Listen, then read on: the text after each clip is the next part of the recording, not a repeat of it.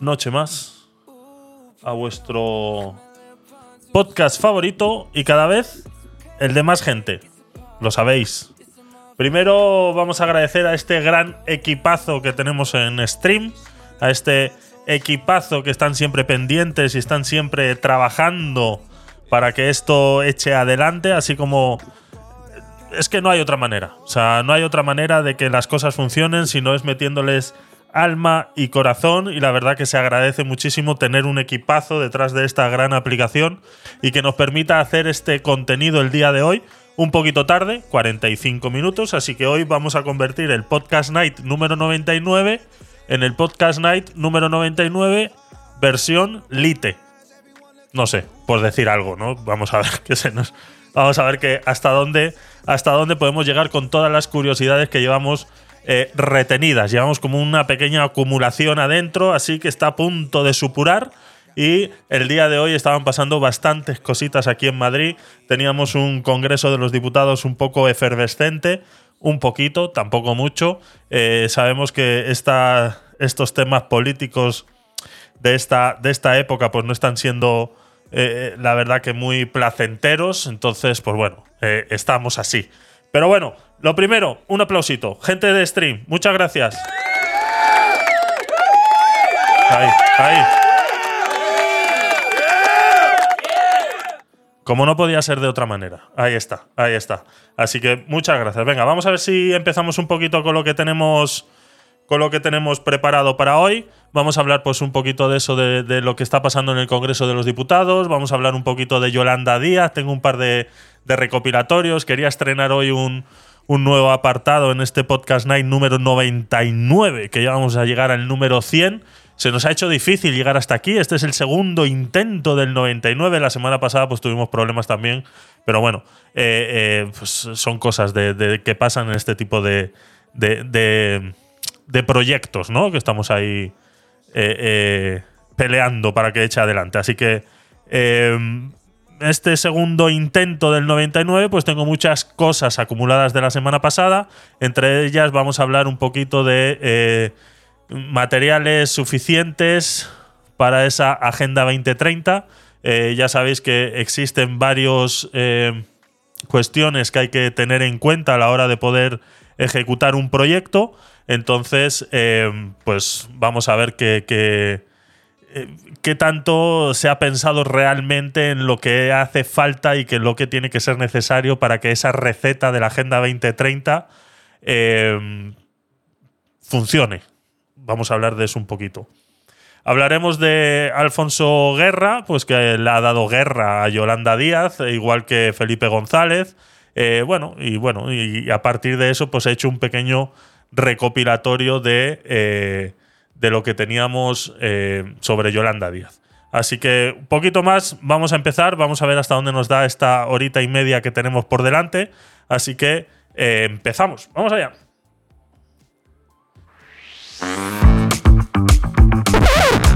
Podcast de noticias hay muchos, como Podcast Night, ninguno. Bueno, este. Con mucha actualidad, un poco de ciencia, con algo de tecnología y con mucha opinión. Un programa de gabinetedecuriosos.com. Hecho con nocturnidad y alevosía, pero sobre todo con mucha nocturnidad. Todos los martes y los viernes a las 10 de la noche, hora España. Así que, comenzamos. El mejor, el mejor, el mejor. El mejor que podía haber, Antonio. El mejor que podía haber. No hay otra, no hay otra. Es lo que hay. Es lo que hay. Venga, vamos a empezar con esas.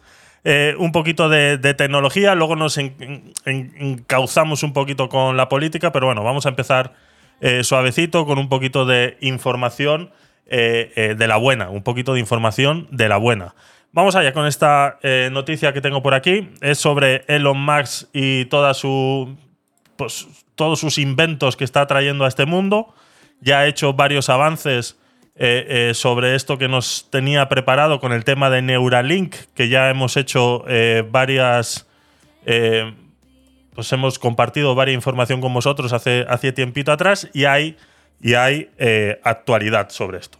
La noticia dice así, dice Elon Musk ya está reclutando voluntarios para implantar los chips cerebrales de Neuralink.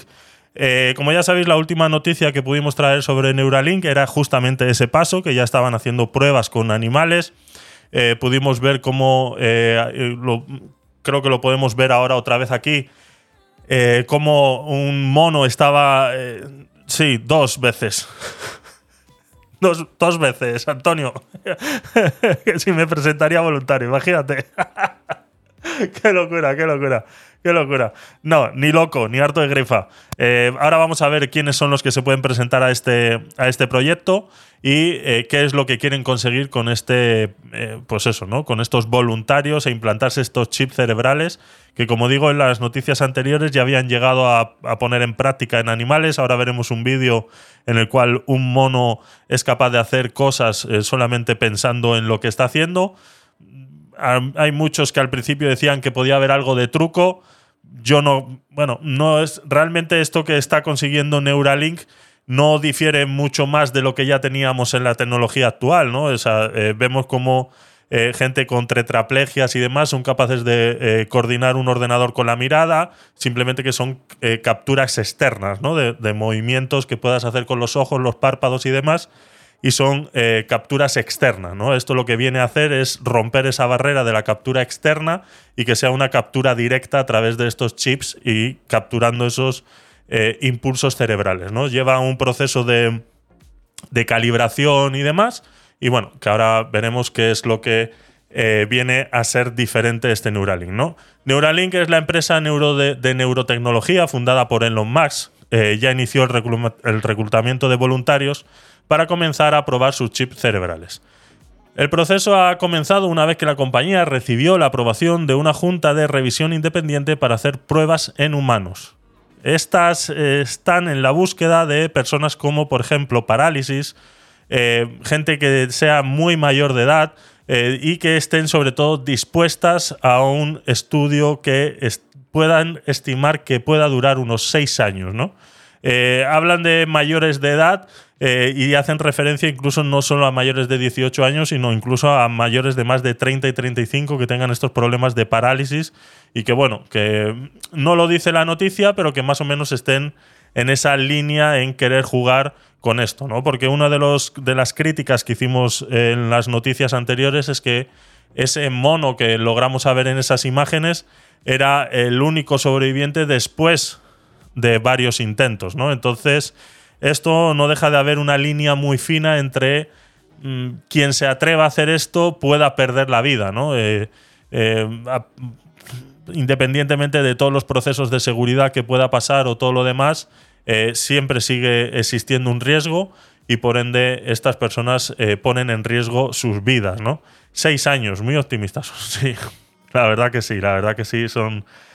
dicen seis años, pero bueno, veremos que la verdad que este, este proyecto de Neuralink ha avanzado muy rápido, ha avanzado muy rápido, entonces eh, eh, sí es verdad que en seis años podrían conseguir algún, algún adelanto en, humanos, ¿no? Pero bueno.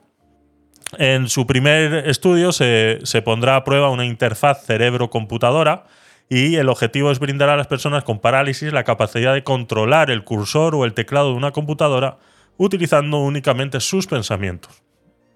Hay dos elementos claves de este experimento. Dice, por un lado está el chip cerebral N1, que Neuralink ha descrito como estéticamente invisible, y el dispositivo está diseñado para registrar y transmitir señales cerebrales de forma inalámbrica a una aplicación que decodifica la intención del movimiento. Y en el segundo lugar está el robot quirúrgico R1. La máquina permitirá alojar el chip cerebral que cuenta con unos eh, filamentos ultrafinos y flexibles en una región del cerebro que controla la intención del movimiento. Aquí podemos ver unas fotos de esa, de esa máquina, que es la que se va a encargar de implantar ese chip, y vemos aquí arriba ese chip, que bueno, aquí pues eh, simplemente es un render de, lo que tienen, ni siquiera sabemos si realmente eh, esto ya lo tienen diseñado y, fabricado. Simplemente aquí vemos un render y, veremos que nos, que realmente nos presentan cuando esto se ponga en práctica. ¿no? De momento ya tienen eh, pues el permiso para poder hacerlo, entonces los requisitos para participar en el estudio ya se han empezado a poner eh, eh, hacia, en manos del público y serían los siguientes. ¿no? quienes quieran participar de este primer estudio de chips cerebrales deben residir primero en Estados Unidos y tener la capacidad de dar su consentimiento expreso. Esto de que sean solamente de Estados Unidos, pues eh, se debe a que, bueno, eh, la legislación en Estados Unidos a la hora de hacer pruebas con seres humanos es mucho más laxa que cualquier otro país del mundo, incluyendo Europa, ¿no? Aquí hemos eh, vivido una, una etapa bastante reciente con el tema de las vacunas y demás, y veíamos pues cómo muchas de las cosas llegaban antes a Estados Unidos de lo que podían llegar a Europa, ¿no? Entonces, en base a eso es eh, los tiempos de, eh, de, permisos que deben solicitar, ¿no? Entonces, eh, los residentes de, de Estados Unidos serán los únicos que puedan acceder a este, a este proyecto, ¿no? La empresa de Max está convocando a personas con cuadraplegia, paraplegia, pérdida de visión, pérdida de audición, incapacidades para hablar y o amputación mayor de una extremidad.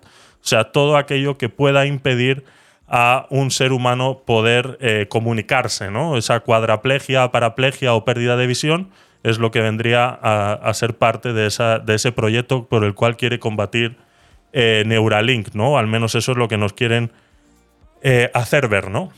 Moss ya demostró su entusiasmo en redes en relación a este nuevo proyecto y puso un tweet o, o un... ¿O qué? ¿Un qué? Un, eh, un post. qué ridículo, de verdad.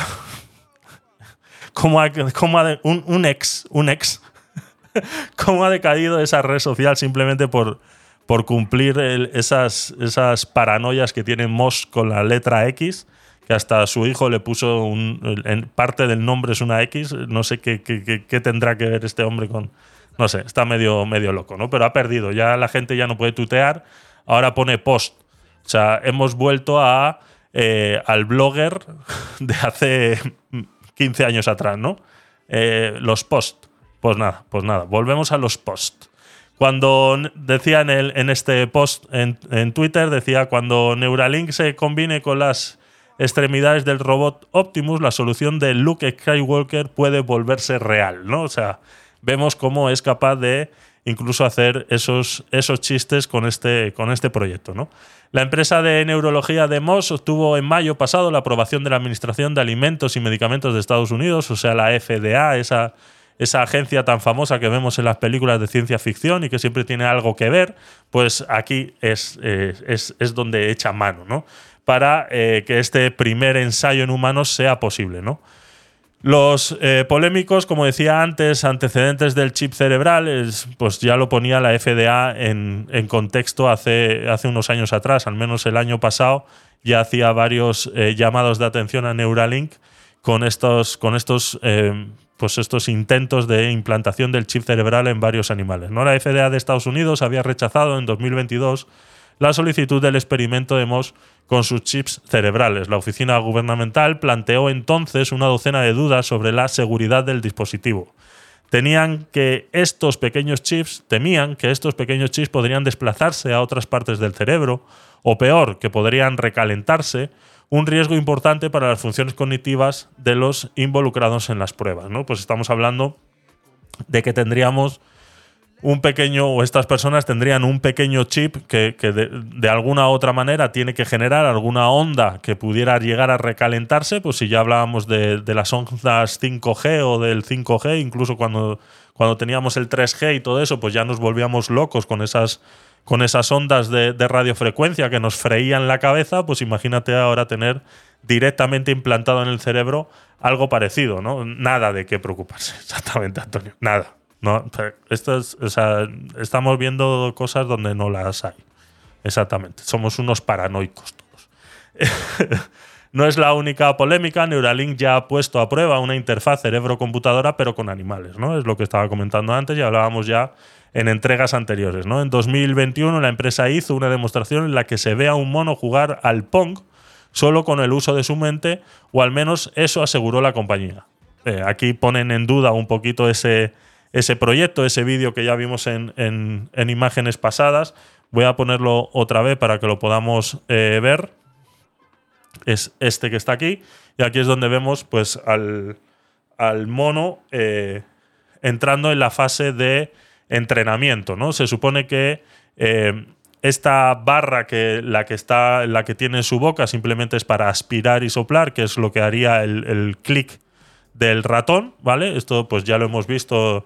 Hay un youtuber muy famoso eh, eh, y que trabaja en. Eh, que hace Twitch también, que juega a esos juegos de. de, de shooters y que lo hace de esta manera, ¿no? Es un, es un chaval tetrapléjico y, juega a los shooters de esta misma manera, ¿no? Entonces, esto. buenas noches, buenas noches, Pedro, bienvenido.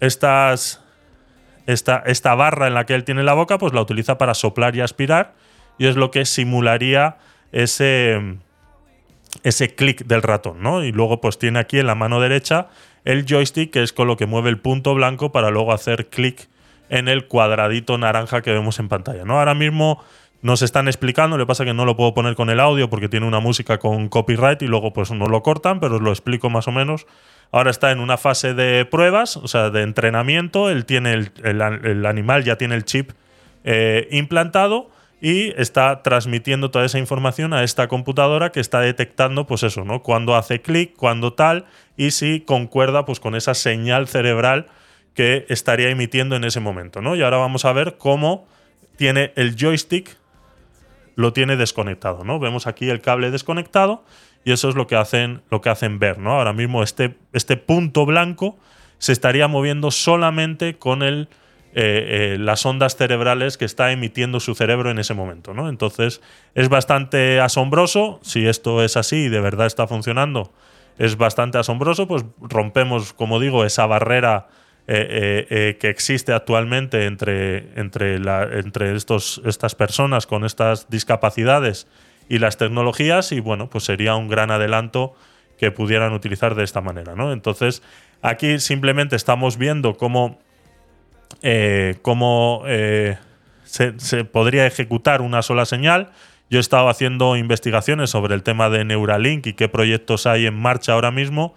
Y, y, es esto lo que hay, o sea, no hay más. Ahora mismo es esto, es intentar que, que estas personas puedan comunicarse con un ordenador, pero eh, solamente hay un input y un output al cual pueden acceder. O sea, no estamos eh, viendo diferentes outputs ni nada por el estilo. Entonces, está un poco limitante ahora a lo que, lo que debemos hacer, ¿no? Por eso tiene que seguir soplando y aspirando para hacer los clics y simplemente están moviendo las barras de manera eh, mental, ¿no? O sea, que no puede hacer las dos cosas de manera mental, ¿no? Entonces, eso ya sería eh, pues para la siguiente actualización, ¿no? Para la 2.2.21, digo yo. Vamos a ver. Entonces, ese es, ese es el proyecto de Neuralink que ya están poniendo en marcha en, Estados Unidos y que prontamente pues, eh, lo pondrán en práctica en seres humanos. Ya tienen el permiso para, para hacerlo, por ende pues eh, eh, ya lo podrían eh, hacer. ¿no? Ahora bien, podríamos pensar que Max es el único que está haciendo estas cosas en Estados Unidos. Hay un par de proyectos más, aunque novedoso, Moss es el primero en testear el chip cerebral orientado a pacientes con parálisis. Dice que al menos 42 personas en todo el mundo ya han usado implantes en el cerebro en ensayos clínicos dirigidos por Synchrom Inc., que es su gran rival y que pues eh, pertenecen a estos multimillonarios como Bill Gates y Jeff Bezos, ¿no? que según eh, Yolanda Díaz son aquellos que eh, deben de tener ya un cohete para salir del planeta cuando nos vayamos al carajo. ¿no? Luego veremos eso. Venga, seguimos.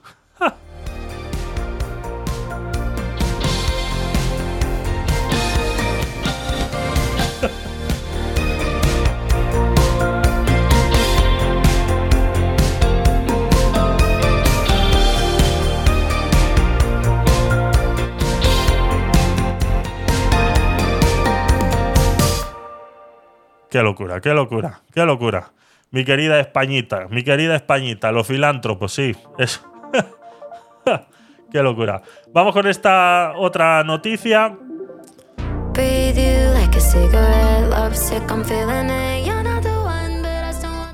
Ya sabes que uno de mis eh, cometidos en este podcast es luchar contra esa Agenda 2030, esa agenda en la que eh, te quitarán todo, no tendrás nada y aún así serás feliz, pues eh, es momento de pues, desenmascarar otra, otra cosita, otra cosita que hay por ahí de la Agenda 2030 y que por ende, o, o sea, a ver, ¿sabes qué es lo peor de la Agenda 2030?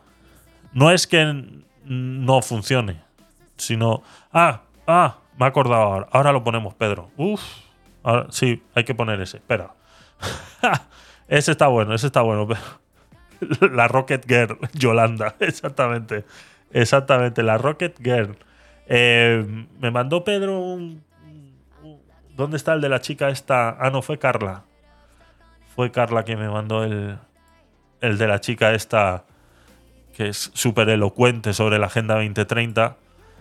Que, esto, es, esto es lo que viene a explicar por qué esto eh, no puede funcionar. Vamos, vamos a escucharlo y así, eh, y así lo vamos a entender todos un poquito qué es realmente lo que hay detrás de esa eh, Agenda 2030. Esto es lo que hay. Esta es la manera de pensar, esta es la manera de actuar y esto es lo que nos espera de ahora en adelante. Atención. Cuando nuestros líderes políticos, que son ustedes, tengan la voluntad para hacerlo. No, esto es un acuerdo global respecto de las acciones que tomaremos. Esto ya no es una negociación. Por eso, la Agenda 2030 se llama Agenda y no lista de deseos. Cuando nuestros líderes políticos, que son ustedes, tengan la voluntad para hacerlo. No. Esto es un acuerdo global respecto de las acciones que tomaremos. Esto ya no es una negociación. Por eso, la Agenda 2030 se llama Agenda y no lista de deseos. Había que ponerlo dos veces por si no, por si no lo habíais entendido, ¿vale? Por si no lo habíais entendido, había que decirlo dos veces. Ya sabéis, la agenda se llama agenda porque no es una lista de deseos. Y he dicho, caso cerrado. Exactamente. Menuda crisis de identidad tiene esta que no sabe ni siquiera si ponerse el pelo rosa o lila. exactamente, exactamente. Ay, Dios mío. Esto es, esto es lo que hay detrás de la Agenda 2030. Esto es, estos pelos pintados y, demás, que bueno, que dentro de lo que cabe cada uno se pinta el pelo del, como quiere, pero eh, lastimosamente esto eh, rinde a una ideología. O sea, eh, lastimosamente es así. O sea, igual que cuando nos poníamos... las, las, pulseras con púas de acero y chaquetas de cuero y decían, ese rockero. Pues esto es lo mismo. O sea, no ha cambiado nada. O sea, entonces eh, eh, no, queráis ahora llamarnos misóginos ni nada por el estilo, ni porque decimos que las pelos pintados y, las, y el pelo cortado a hacha eh, son etarras. es lo que hay. Es así. Eso funciona así, siempre va a funcionar así y nadie puede decir lo contrario. Entonces, esta ideología es lo que está detrás. Esto es lo que hay detrás de la Agenda 2030 y cómo, pues, según ellos, nos quieren vender que se han puesto de acuerdo, ¿no? Que ellos en algún momento alguien le ha preguntado algo a alguien. Eh, ¿Os acordáis de ese, ese monólogo de Gila que, decía que, se cruzaba con, con, Jack el Destripador por los pasillos del hotel y le decía, aquí alguien ha matado a alguien? ¿Os acordáis, no? Pues esto es más o menos lo mismo. Aquí parece ser que alguien ha hablado con alguien, nadie sabe quién, ni se conocen el uno al otro. Entonces, eh, está ahí, ¿no? Es una agenda, hay que cumplirla y punto, ¿no? O sea, es así. Eh, eh, exactamente, una banda de delincuentes y, exactamente, y después nos llaman fachas a todos nosotros. Así es, esa es la Agenda 2030 y bueno, vamos a desenmascarar un poquito esa Agenda 2030 con el tema de los materiales que hacen necesarios. ¿no? Ya hemos hablado muchas veces sobre esto, el tema de las energías renovables que vienen a reemplazar aquellas energías fósiles y demás, tanto el coche, pues lo más moderno que, lo más que, que, está en la boca de todo el mundo, de la Agenda 2030, que al fin y al cabo es, es, es nada, es un punto dentro de toda la agenda lo que realmente está preocupando a la gente, ¿no? Tú cuando hablas, eh, hablas con la gente promedio por la calle y le preguntas sobre la Agenda 2030, lo primero que te dicen es coches eléctricos, ¿no? Es lo único con lo que lo saben relacionar ahora mismo pero la Agenda 2030 tiene un montón de cosas más.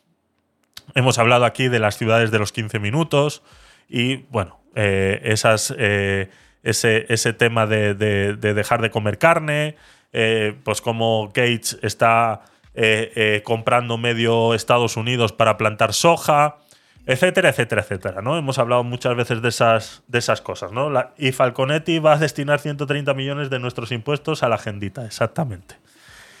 130 millones, Dios mío. Y gente, y gente que de verdad está pasando hambre en este país, ¿eh? Es así. Es así, es una lástima. Realmente es una lástima. Entonces, la pregunta que surge en todo este proyecto, tanto de los coches eléctricos como de la implantación de las energías renovables, es: ¿tenemos materiales suficientes para que sea realmente posible la transición energética? Hablamos de que esta transición energética se quiere eh, dar a suceder en menos de 10 años. O sea, estamos hablando que para el 2035 prácticamente tendría que estar todo implantado según esta agenda que no es una lista de deseos. Entonces, hablamos que en 10 años tendría que suceder todo esto que estamos diciendo que tiene que suceder, ¿no? Que la gente deje de comer carne, que en vez de utilizar energías fósiles utilicemos energías renovables, que el coche eléctrico sea el que más se utilice porque el coche a combustión va a estar prohibido a partir de 2035, se van a dejar de fabricar, por donde el que tenga un coche de combustión se va a ver obligado en los próximos cinco años, o sea que para el 2040 prácticamente va a tener que cambiarlo porque ya no va a haber repuestos ni va a haber nada. Y nosotros no, y los chinos puede ser. Exactamente, la mayoría de las tierras raras son propiedad eh, de China y ahora de, eh, del famoso BRICS, ¿no? Este BRICS Plus, ¿no? Que, que- tenéis un vídeo ahí en mi canal en stream hablando sobre, sobre ese tema y la gran cantidad de tierras raras que hay en el África y que ahora pues eh, van a hacer todo lo posible para hacerse con ellas tanto los chinos como los brasileños, Arabia Saudí y todo el que se quiera unir a ese plus. ¿Sabes? Ese brainstorming que han hecho ahí súper elocuente y al final lo solucionan todos poniéndole un plus porque ya, se ha- ya, no, ya no concuerda la lógica, ¿no? Esa lógica del BRICS se cae por su propio peso, entonces como vamos a empezar a agregar gente, entonces hay que cambiarle a esto y no podemos agregar más letras porque ya pierde esa, esa ideología del muro, ¿no? Ese muro incrementable que, que querían hacernos ver con Brasil, India, eh, Rusia, eh, China y, y demás, ¿no? Entonces, eh, pues eh, al final pues pierde todo el contexto, ¿no? Entonces, reemplazar estos combustibles fósiles lleva asociados retos y efectos secundarios que han de tener en cuenta los agentes involucrados en esta transición energética. Eh, hablamos siempre de agentes involucrados. A mí me gustaría saber, hola Paola, ¿qué tal? Bienvenida, buenas tardes para ti, buenas noches para el resto. Eso es. Em, siempre hablan de agentes involucrados, ¿no? En esta super transición energética. La transición energética está muy bien, o sea, está ahí. Si hubiéramos empezado hace 20 años atrás. Si cuando os acordáis aquí en España, por ejemplo, eh, vino el gobierno de, Rajoy, eh, creo que fue Rajoy, si no fue un gobierno antes, pero bueno, fue hace ya unos 9, 10 años al respecto, eh, que se impuso una ayuda energética a todas esas empresas que invirtieran en esta energía eh, renovable y que incluso cedieran eh, parte de sus terrenos para poner placas solares y demás, y que toda esa energía que luego ellos rever Zapatero, ahí está. Que todas esas energías que luego revirtieran a la, a la red eh, iban a ser compensadas, ¿no? Iban a ser recompensadas de una manera en la que incluso les iban a pagar más y luego quitaron la subvención. Pero ¿te acuerdas, Antonio, por qué quitaron la subvención, no? Es, es que es lo más gracioso de todo, es eso, ¿no? ¿Por qué quitaron la subvención? O sea, llegaron a detectar que había gente que ponía eh, eh, motores de combustión eh, eh, de gasoil a funcionar por las noches y lo conectaban a la red pasando por ese contador en el que luego revertían ese precio, ¿no? Porque estaban pagando ese precio eh, de esa inyección eléctrica a la red que tú hacías, porque se supone que estabas generando energía renovable con tus placas solares o lo que sea que hayas puesto y que, hayas invertido, ellos te lo iban a pagar un 15% más caro de lo que realmente eh, eh, valía la energía en ese momento, ¿no? Entonces la gente se volvió loca, vio ahí un nicho de negocio que era una locura, ¿no? Entonces toda esa ayuda que fue destinada realmente para las energías renovables eh, se, fue, se vio manchada por ese juega vivo al final del, de- del latinoamericano por regla, ¿no? O sea, ya no vamos a hablar de los españoles, sino del latinoamericano y latino-español eh, eh, por, por, por, regla básica, ¿no? Ese juega vivo que se llama, ¿no? Entonces, y ahí fue que esa subvención desapareció. O sea, no fueron capaces ni siquiera de que esa transición energética se hiciera de buena manera porque es que nadie se creía que eso fuera a funcionar. Y como nadie se creía que eso fuera a funcionar, pues tuvieron que hacerlo de esa manera, ¿no? Entonces, pues eso. vemos, ahí lo que quería llegar es que hablamos de agentes involucrados. Yo los únicos agentes involucrados que veo son los que cuando hay dinero detrás. En el momento que se ha presionado y que eh, se han visto presionadas tanto Iberdrola como Naturgy y demás, es que ahora tú ves anuncios de eh, pon placas solares en tu casa, que no sé qué, que no sé cuánto, subvencionados, tal, no sé qué, no sé cuánto. O sea, eh, estamos acostumbrados a que siempre tenemos que llegar a un límite para que las cosas cambien. O sea, no tenemos la conciencia de ver más allá de los 30 centímetros que nos acompaña nuestra vista y el largo de nuestro brazo. No nos da para más. No somos capaces de ver a futuro de lo que puede pasar. Y una de las cosas por las que eso no pasa es por eso, ¿no? Por ese egoísmo institucional que existe, que al final son ellos los que deciden, simplemente están pensando cómo sobrevivir a esta situación y cómo salirse con la suya, ¿no? Y en el momento menos indicado, cogerse un cohete y largarse cuando esto se vuelva un caos, ¿no? Como decía Yolanda, ¿no? Vamos a estar mencionándola toda la noche porque tenemos para rato con ese meme, eh, eh, porque es una, es una puta vergüenza que, gente como una...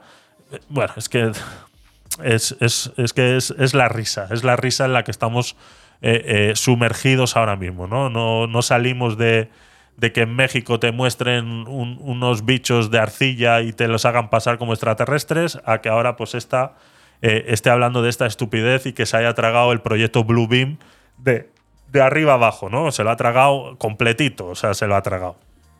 Entonces, pues es lo que pasa. Entonces, eh, en base a, esos agentes involucrados que tanto hablan, pues tenemos estos, estos grandes problemas, ¿no? Entonces, ¿contamos con materiales para hacer el cambio? Esa es la gran... Eh, eh, yo, solo trago proyecto Blue Label. exactamente, exactamente. Exactamente, proyecto Blue Label. Así es. Eh, los efectos secundarios de las tecnologías verdes. Como todo en esta vida, tiene unos efectos secundarios. ¿no? Entonces, esta transición energética se focaliza en la denominación o en las denominadas tecnologías verdes. ¿no? Incluso hablábamos en, capítulos anteriores que, que estas tecnologías verdes incluso han llegado hasta un punto que, pues, una vez más, o sea, es que eh, una vez más caemos en la misma eh, tontería. ¿no? Eh, si hablábamos del BRICS Plus, si hablábamos del LGTBIQ Plus, pues ahora las tecnologías verdes o energías renovables, sabéis que se han ido agregando energías renovables que antes no lo eran, ¿no? Era necesario meter incluso a, la, energía eh, nuclear como una energía renovable o, energía verde, ¿no? No, es renovable, pero sí energía verde, ¿no? De alguna manera se ha ido metiendo, así mismo como, como el gas y todo esto, se han ido metiendo como energías verdes, ¿no? Lo que conocíamos antes como energías renovables, ahora han, pasado a ser energías verdes, ¿no? Entonces, eh, pues estas son eh, las realmente las, las, renovables eran las fundamentales, ¿no? La eólica o las celdas solares y que luego estas eh, fueran en, acumulación en baterías a lo mucho, ¿no? Sería, sería lo, que, lo que estábamos acostumbrados a escuchar. Entonces, el tema está ahí, ¿no? ¿Contamos con los materiales reales para hacer este cambio? Pues tenemos que saber que, por ejemplo, que la cantidad de CO2 generada por por la energía solar o eólica es 40-50 veces menor que la generada por la energía basada en gas o carbón. Ahí estamos completamente de acuerdo. Ahí no tenemos ningún problema, nadie nos lo puede negar y nadie puede venir a decirte que eso no es cierto. O sea, la cantidad de CO2 generada por la energía solar es 50 veces menor que la generada por energías basadas en gas o carbón. Pero tenemos un problema, que para llegar a ese punto, y ahí es donde la gente no entiende cómo funciona esto. Que para llegar a ese punto, esto es cuando tú tienes un proyecto, cuando tú tienes un proyecto de vida, lo que sea, las vacaciones del próximo año, para que esas vacaciones a ti te sean rentables, tú tienes que tener en cuenta todos los costes. Yo no puedo hacer un evento o puedo irme de vacaciones sin tener en cuenta los costes de lo que a mí me cuesta llegar a la playa. Yo disfruto en la playa. O sea, el, el disfrute de mis vacaciones es estar en la playa. Por ende, a mí me ha costado estar en la playa solo el hotel, solo el restaurante de ese día, solo las copitas de esa noche. No. Te ha costado también lo que te ha costado llegar a la playa. Te ha costado seis meses de trabajo, que son seis meses de ahorro. Te ha costado la gasolina del coche o el transporte. Te ha costado eh, la ropa adicional que has tenido que comprar. Y todos esos costes antes de poner los pies en el agua, también hay que tenerlos en cuenta. Entonces, eh, fabricar los dispositivos necesarios para implantar estas tecnologías verdes no son tan sostenibles. ¿Vale? Entonces, vuelvo y repito, si esto se hubiera comenzado hace 20 años atrás, bueno, pues dices, en el tiempo se va disipando esa cantidad de generación de CO2 que hay que hacer para poder extraer los materiales para hacer las placas solares. Como decíamos antes, son mucho estas tierras raras eh, eh, que tienen que ser utilizadas sobre todo para las placas solares, para la generación de motores eléctricos. Eh, el cobre, carbón, porque aún así, por mucho que quieras, el carbón es, es, uno de los conductores por, por, excelencia, ¿no? Entonces, mucho de eso se tiene que utilizar, ¿no? Entonces, estos requieren cantidades masivas de metales, ¿no? Y los árboles necesitan CO2 para la fotos. Ahí estamos de acuerdo. Ahí estamos de acuerdo y eso es uno de los. Y ese es uno. Eh, ese es uno de los, de los grandes problemas que tienen aquí cuando sacan esos, esos cálculos que se hablan de esa huella de carbono y solamente se tiene en cuenta el CO2 dentro de esa huella de carbono. Estamos de acuerdo con eso, Antonio. Ahí estamos de acuerdo. Entonces, eh, el problema es que requieren cantidades masivas de metales producidos mediante procesos intensivos que generan este CO2, ¿no? Es el llamado efecto rebote. Eh, más concretamente, uno de los principios emisores de CO2 es la fabricación del acero. Si reconocemos que las energías eólicas y solar consumen más del doble de acero que el carbono o el gas, el CO2 emitido debido a la fabricación de acero con las técnicas metalúrgicas actuales sería muy elevado en la fase de construcción de las nuevas instalaciones. Por ejemplo, eh, como decía antes, ¿no? el caso de los eh, coches eléctricos. ¿no? Eh, fijémonos en los vehículos eléctricos, la cantidad de CO2 emitidas por uno de los. por uno o.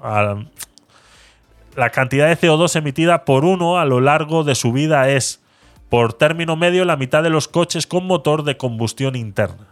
Si el planteamiento es sustituir por completo el parque móvil, hay que tener claro que la fabricación de estos coches requiere seis veces más materiales que la fabricación de un vehículo no eléctrico. Eh, a ver, Chakram, eh, no sirve de nada que Europa baje las emisiones si China e India siguen aumentándolas. Así. El aire está en todo el mundo, no solo por continentes. Exactamente. Entonces, ahí tienes toda, eh, toda la razón, lo hemos hablado muchas veces, como ese, eh, ese tratado de Kioto eh, no valió para nada, empezó en 1994, si no me equivoco, no, 86, perdón, y la primera revisión fue en 1995 y se pidió que se rebajaran en un 15% las emisiones y los únicos que no llegaron a ese, a ese momento fueron China y la India, ¿no? Incluso se les dio una tregua para que redujeran esa emisión y como hemos podido ser testigos, eh, no han hecho ni siquiera eh, ese pequeño esfuerzo, ¿no? Y, es eso, es eso. Si, si China redujera o la India, cualquiera de los dos, no digo que ni siquiera los dos, si cualquiera de los dos redujera la emisión contaminante en un 25%, cualquiera de los dos, se lo pueden repartir si quieren, un 10% uno, un 15% el otro, o si se lo quieren repartir a partes iguales, me da exactamente igual. Con que cada uno de esos haga un poquito o la mitad o, una cuarta parte de lo que ya hemos hecho en los países occidentales, el resto del mundo no tendría que hacer nada. O sea, lo que, hubiéramos, lo que llevamos nosotros haciendo esta cantidad de años, lo pudieran resumir ellos simplemente eh, quitándose ese 10% de emisiones. ¿no? Con eso eh, es la locura en la que eh, está sometido ese, ese país. ¿no? Es, es así, o sea, es una locura eh, la cantidad de emisiones que hace tanto la India como China. Dice que no, que no, que las fronteras no valen para la inmigración, pero para la polución en suspensión sí. Exactamente. Sirve para que nuestros costes de producción sean siempre más altos y al final no seamos productores primarios de nada. sí, bueno, eso también eh, eh, le compramos la mitad de la, o el 80% del acero necesario en el mundo, se lo compramos a China. Y ahí está. O sea, también eh, nos guste o no, somos parte culpable de la gran emisión que ejercen esos países, ¿no? En, ese, por ese sentido, ahí no hay. Ahí tampoco hay que discutir, ¿no? Entonces, ellos tendrían que reducir esa, esa producción. No hay manera de producir acero si no es vertiendo ese CO2 a la atmósfera o esos, esos eh, contaminantes a la atmósfera. Eh, entonces, habría que reducir ese consumo de acero de alguna manera. Entonces también sería contraproducente para todos nosotros. Eh, tendrían que cambiar muchas cosas, vuelvo y repito, si el problema que tenemos es que no se ha hecho el trabajo desde el día uno, no hemos visto más allá de lo que logra alcanzar nuestro brazo. Entonces llega un momento en el que cuando tienes que hacer algo, o ya es demasiado tarde o no estás a tiempo de realmente generar un cambio, sino que lo que estás haciendo simplemente es nada, es una pantomima, es un, es un de cara a la galería y ya está, ¿no? Eh, rascacielos de madera, por ejemplo. rascacielos de madera, es una buena opción. ¿Y dónde me dejas la demanda de energía para poder recargar las baterías de los coches? Sí, ahí vamos a llegar, sí, ahí vamos a llegar. ¿Está optimizada las contenidas de recarga y consumo adicional? Para nada, para nada. Eso, eso lo hemos hablado muchas veces y, no, es imposible. O sea, eh, ahora mismo, o sea, ni ahora ni en el futuro. Eh, estas energías renovables, eh, suponiendo que, lográramos quitarnos todo el, consumo de gas y lo convirtiéramos en energías renovables para cubrir la cuota de energía que necesitamos solamente en España, ¿de acuerdo? O sea, quitáramos todo, ¿no? todo lo que hay ahora, cerrábamos las plantas, las dos plantas nucleares que nos quedan funcionando. hace cuatro días cerraron la planta mixta de León, creo que es y, bueno, eh, si quitáramos todo eso, el consumo de gas que tenemos y lo convirtiéramos en energía renovable, o sea, tuviéramos que construir esas energías renovables eh, para suplir esa energía, aún así nos faltarían tres veces más para suplir la necesidad de que todos los coches fueran eléctricos. O sea, que todo el mundo, llegado a las 8 de la noche que está en su casa a la hora de cenar, pudiera enchufar su coche eléctrico para que al día siguiente pudiera ir al trabajo sería una hecatombe. Eh, o sea, no, hay energía suficiente. No hay ni las acometidas, ni la infraestructura. O sea, el cable tendría que ser 400 veces más gordo de lo, de lo que es. O sea, es, es ilógico. O sea, no hay, no hay, no hay acometidas. Y ya, se está, ya a día de hoy, a día de hoy, la gran mayoría de los edificios, así como este en el que vivo yo, que tiene ocho plantas y son cuatro bloques, en el garaje, si tú quieres montar una acometida para tu coche eléctrico, o eres de los primeros, porque prácticamente más de 20, 30 coches en, todo el edificio, en, los cuatro bloques, o sea, en, esa acometida de esos cuatro bloques, o sea, estamos hablando de 8, 32, eh, eh, pues unos 250 vecinos unos 250 vecinos, sería imposible que hubiera 250 cometidas para poder recargar el coche eléctrico. Es imposible. O sea, no hay infraestructura. O sea, no hay infraestructura, ¿no? A ver qué nos dice Shakaran por aquí. El problema de generar electricidad ya se da actualmente solo con barrios donde haya mucha gente con placas solares y estos vivan o consuman poco en, su casa. Por ejemplo, urbanizaciones o chalés porque al no existir vecinos cercanos que consuman esa electricidad hacen que el transformador más cercano suba el voltaje de 230 a 231 voltios y así hasta 251, 52. Cuando llegan a 252, por seguridad mandan un corte a la casa y los generadores solares caen en picado, porque las eléctricas no quieren eh, transportar esa electricidad a otros barrios para no tener pérdidas de transporte. Si hay coches eléctricos que consuman y más durante el día, no se darían esos problemas. Perfecto. Esa, esa información está, está, está muy buena, Shakara. Muchas gracias por la, por la info, sí, entiendo lo que, lo que planteas. Es, es eso, ¿no? Es, es que el, el, cable no es lo suficientemente gordo. Hay que poner cables más gordos. Hay que poner cables más gordos. Y, y los cables tirados por la galería. Eh, y los cables eh, tirados por la galería, menuda maraña de cables. en qué, galería? ¿Dónde vives, Pedro? eh, cables tirados, ¿dónde? Perdona. No he entendido esa, Pedro. esa no la he entendido. esa no la he entendido. Ah, por el balcón. Ah, eso. Ah, verdad. Vale, ya vale, ya te entiendo. Sí, sí, sí, sí, sí, sí, sí. Eso lo he visto yo también. Eso, eso, lo he visto yo también. Tienes razón, tienes razón. Eso lo he visto yo también. Sí, que tiran los cables desde la casa para enchufar el coche. Sí. Eso lo he visto yo también. Qué locura. Eh, nos dice Chácaro, eso eh, lo sé de primera mano por eh, instaladores eléctricos.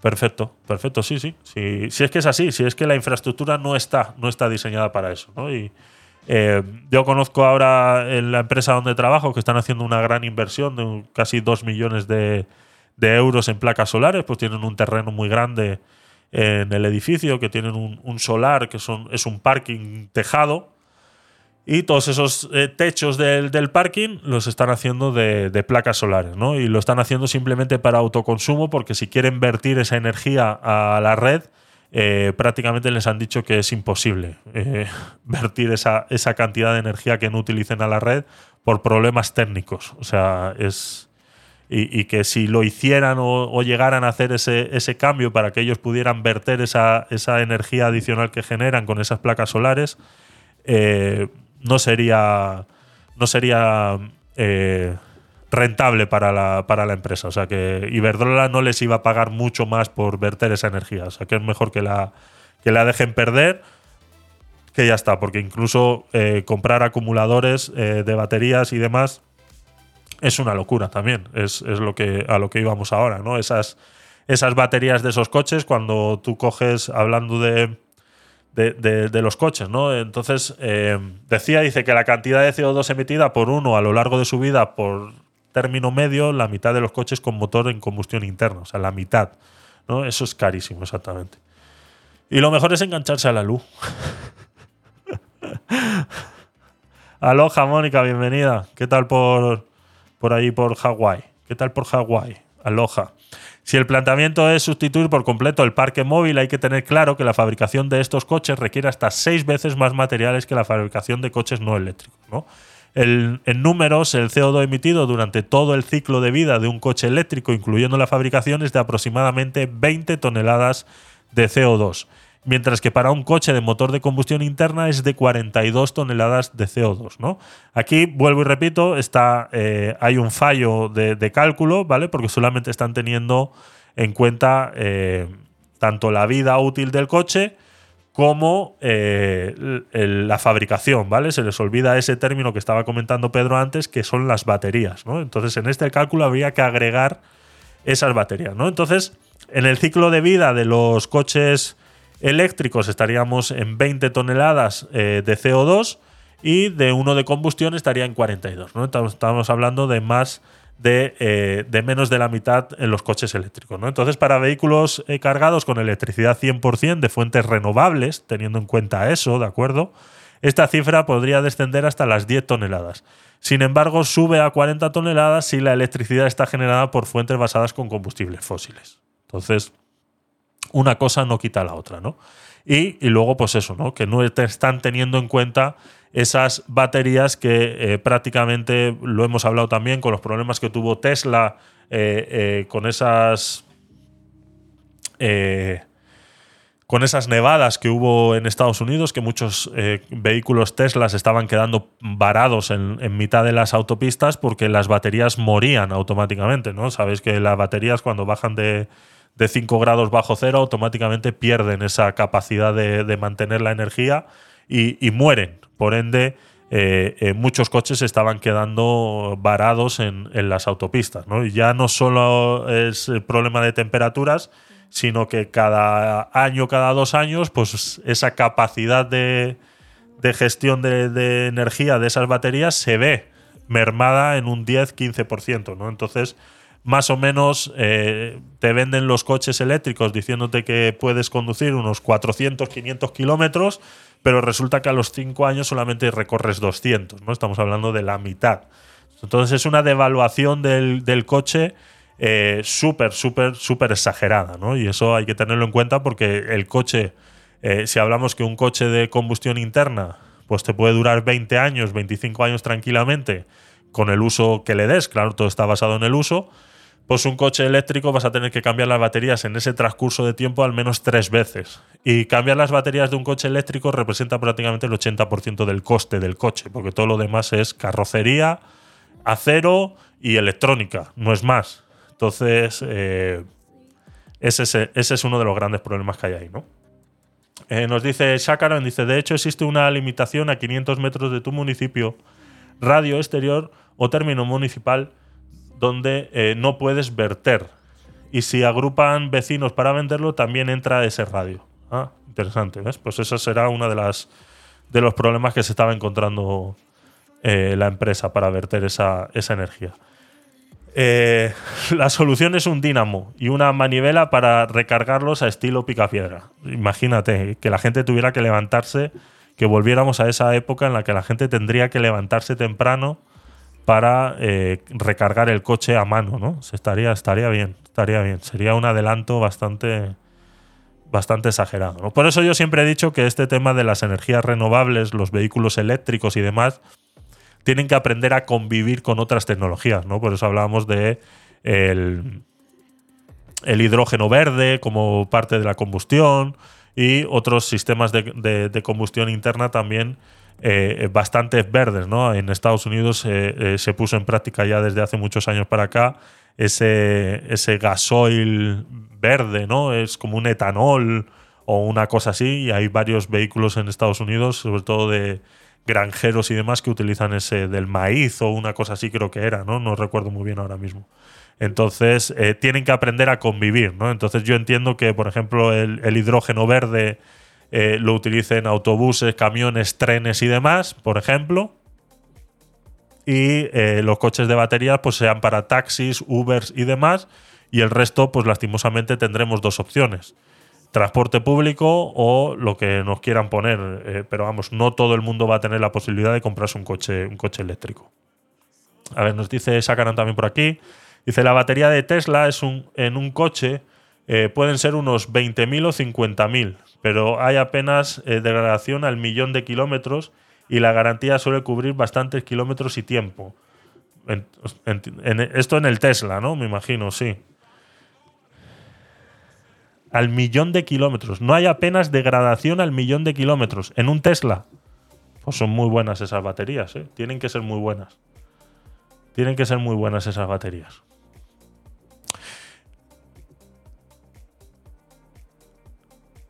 Me refiero que no es el coste del 80% que decir. Ah, vale, vale, vale, vale. Pero si. La, batería del Tesla en un coche pueden ser unos 20.000 euros. ¿Cuánto vale un Tesla? Sí, vale, no es el 80.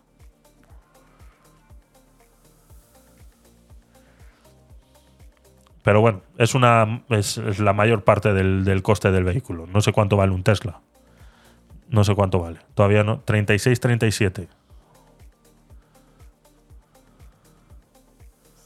En España. Bueno, pues eh, la, clave es esa. La clave es esa, ¿no? Que es, eh, es el mayor coste del, vehículo está, está en las baterías.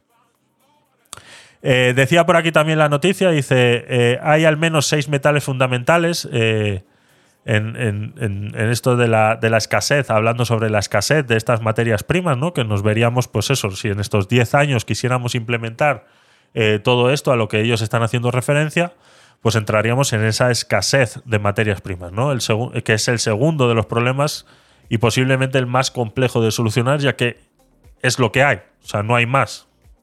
Hay al menos seis eh, metales fundamentales, como son el zinc, el níquel, el litio, cobalto, silicio y vanadio, de los que no existen hoy reservas mundiales suficientes para acometer esta primera oleada.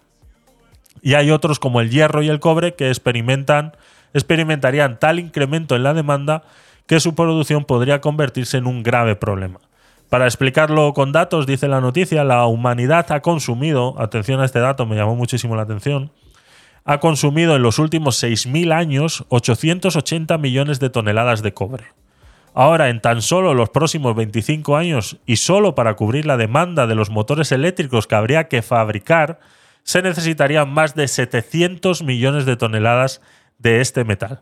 Es decir, necesitaríamos en 25 años casi lo mismo que hemos gastado en los últimos 6.000. una locura. Eh, la transición energética requiere no solo la voluntad política o social, también hace falta una revolución tecnológica importante y una transformación radical en la manera en la que fabricamos o transformamos las materias primas involucradas. Eh, retomemos el caso de la fabricación de acero, y decía la noticia, uno de los principales culpables de las emisiones globales de CO2, que son responsables del 20 al 25% de las emisiones totales industriales a día de hoy. Si utilizáramos hidrógeno verde en la fabricación de acero, eh, primaríamos una vez eh, o teniendo en cuenta que una gran fuente de emisiones generadas en la producción del acero es el transporte de sus materias primas, ¿vale? Eso también hay que tenerlo en cuenta a la hora de calcular esos, esos costes, ¿no? Como hacíamos el ejemplo de, de, esa, de esa playa, ¿no? De, esas eh, vacaciones eh, de la playa, ¿no? Que no solamente hay que disfrutar una vez estado ahí, sino que hay que llegar ahí. Entonces, parte de esa emisión eh, la fabricación de acero también es su transporte, ¿no? en lo que se podrían eliminar la fabricación de acero de la lista de los problemas si ese transporte pues, también fuera ecológico. ¿no?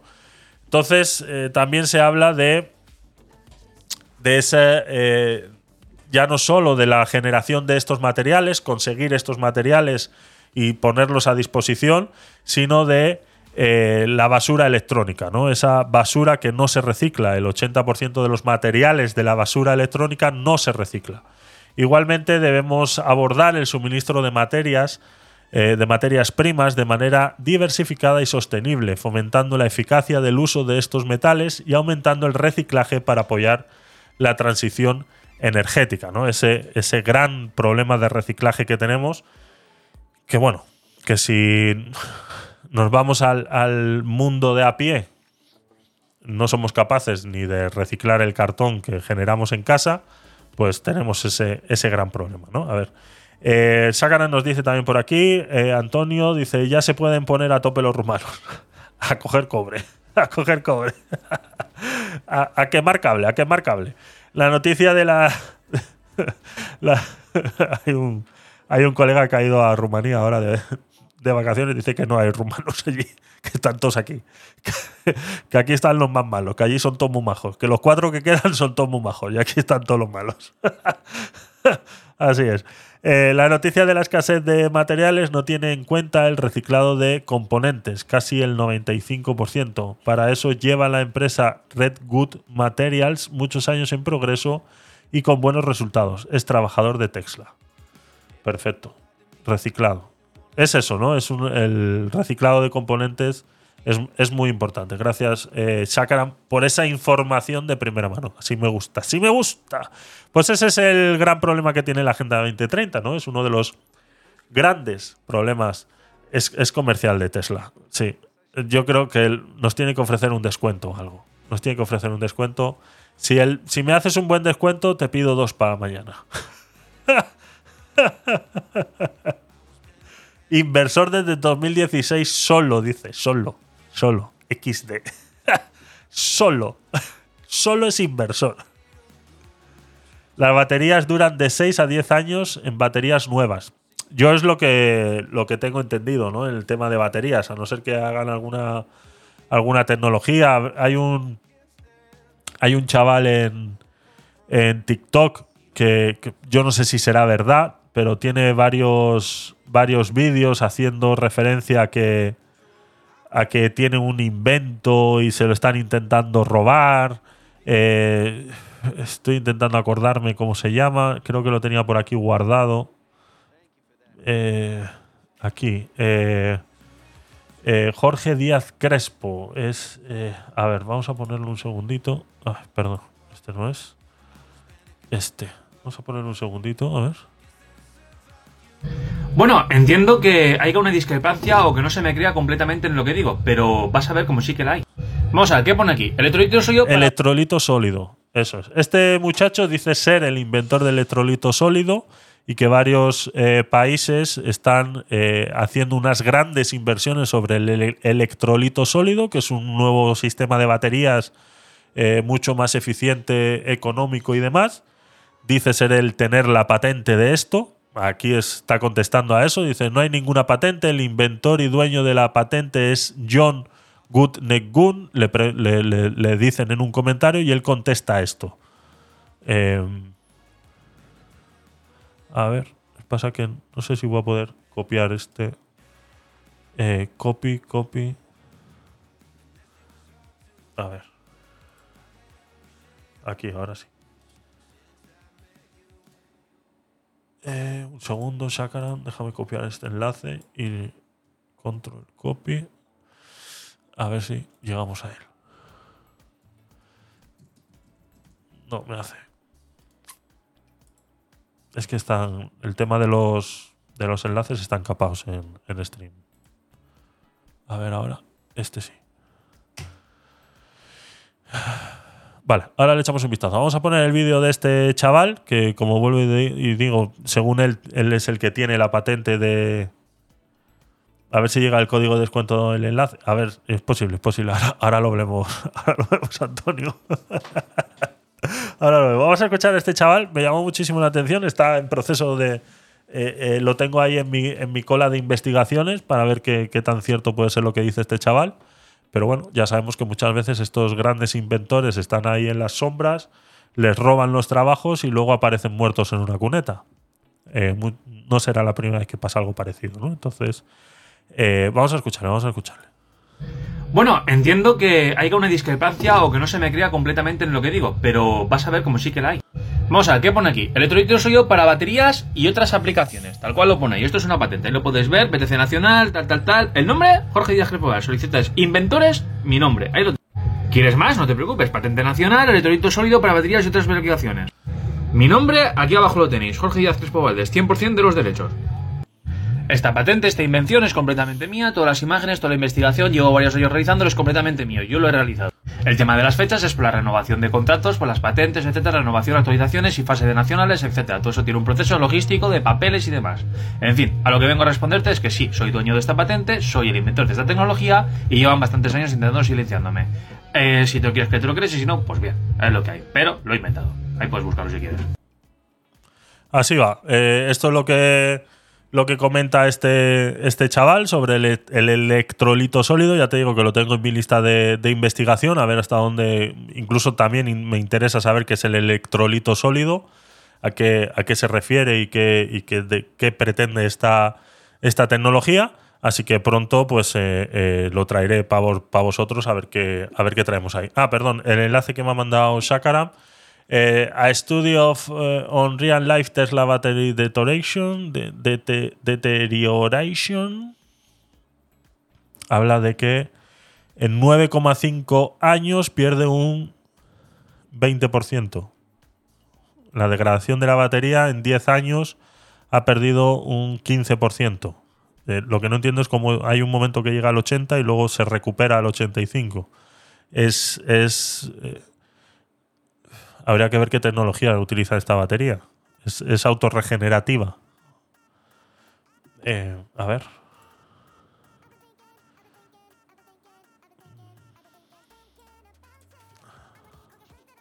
¿De qué va esta emisión? Jorge, ¿qué tal? Bienvenido. Gracias por, por pasarte. Eh, es un podcast, es un podcast night y, bueno, quédate un ratito y así verás de todo lo que hablamos. Bienvenido y gracias por pasarte. Eh, los millones hacen magia, sí. Eh, no sé, eh, Chakaram, no sé si, si tienes más información del, del tipo de baterías que tienes, son autorregenerativas, eh, eh, estos picos en los cuales llega al 85% y luego de repente se recupera al 95%, ¿eso qué quiere decir? ¿Cómo sucede eso? ¿Qué clase de magia negra hay en, en estas baterías? No sé si nos puedes echar una mano ahí. Si quieres subir y explicárnoslo, magia X, eso es.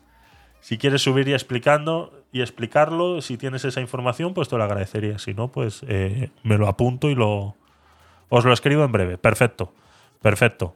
Eh, me, llama, me llama bastante la atención esos. Entiendo estas, estos pequeños picos, ¿vale? Al principio, estos. Perdón, es que no veis el, el mouse, ¿no? Estos.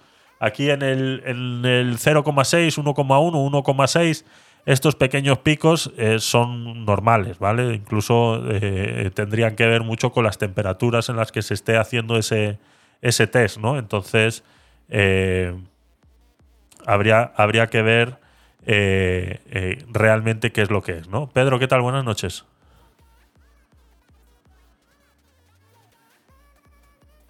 No te oigo.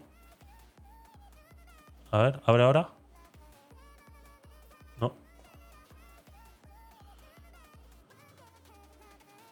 A ver, un segundo.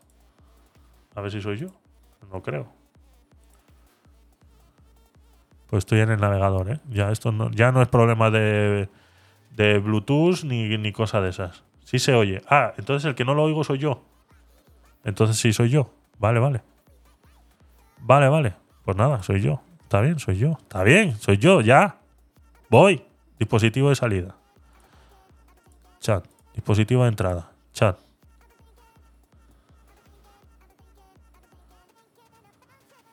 A ver ahora, Pedro. No, pues yo no te oigo, chico.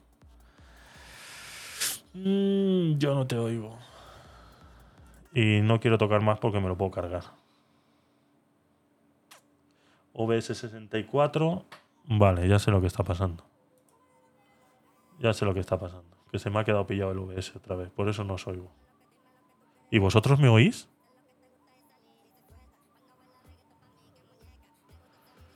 Qué raro. Qué raro. Qué raro. Alto y claro. Vale, esperadme un segundo. Voy a reiniciar el... Mm, entonces... Se me ha quedado pillado el OBS. Es que de verdad... No sé qué cojones le pasa al... Mm, Vale, yo estoy bien aquí. A ver. ¡Ay, pollito! ¡Ay, pollito! Pollito, pollito. La que ha liado el pollito. La que ha liado el pollito. La que ha liado el pollito. Es que se me va. Se, se desconecta el audio de. A ver. Eh. Eh, a ver. Nada, paramos aquí. Paramos aquí. Nada, dos minutos, Pedro, no te preocupes. Espera, quédate arriba, casi probamos y. Vale, ahora te leo todo, Sakaram. ¿eh? Voy a reiniciar el, el OBS. Vais a perder la imagen un segundito.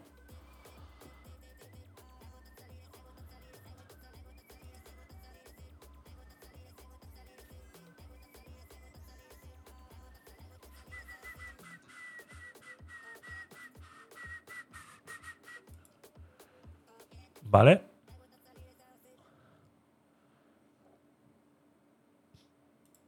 A ver, Pedro. Ya, yo sigo sin oírte. Sigo sin oírte. A ver, propiedades. No, pues el, está bien. No sé qué pasa, eh, Pedro, lo siento, lo siento, no sé qué me pasa, porque yo no te oigo. Yo no te oigo. Y está el canal. No está muteado ni nada por el estilo. No sé qué pasa. No sé qué pasa. Tanta tecnología y luego no funciona. Y luego no me funciona. Es que es la leche. Venga, pues eh, seguimos. Y tampoco nos queda mucho más. Eh, que hemos empezado tarde hoy. Así que vamos, vamos a ello, vamos a ello. Pedro, lo siento. Escríbete en el chat todo lo que, lo que vayas a poner, ¿vale? Vamos a poner este porque este, claro, este también se me ha jodido ahora. Vale. Eh, a ver, vamos a leer a, a Chakaram, que es el que nos estaba poniendo al dato con, con las baterías. Dice, en coches Tesla influye mucho eh, la anterior tecnología, el litio LFP, que es el Life PO4, eh, fosfato de hierro y litio como materiales positivo. Y la otra es NMC, es una batería de iones de litio con sal de níquel, sal de cobalto y sal de manganeso como, material, como materias primas para el material positivo.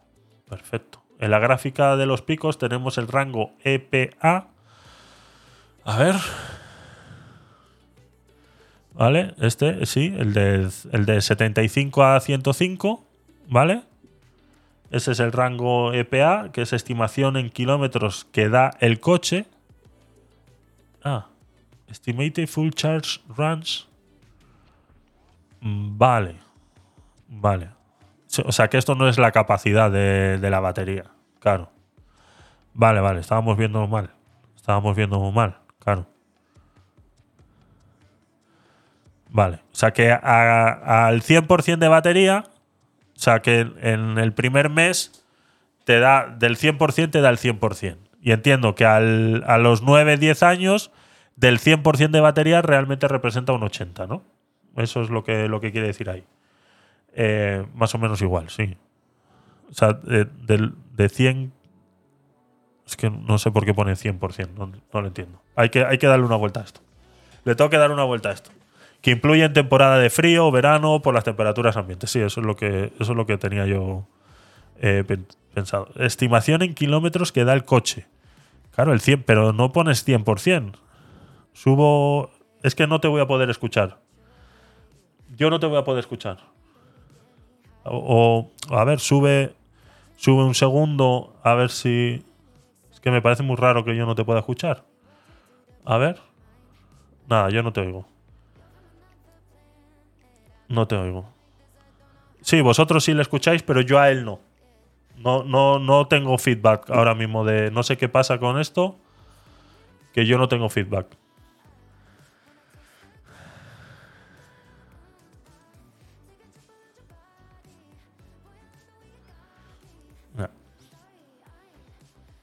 Vale, pues eh, explícaselo a los demás. Yo me quedo aquí en espera y luego ya.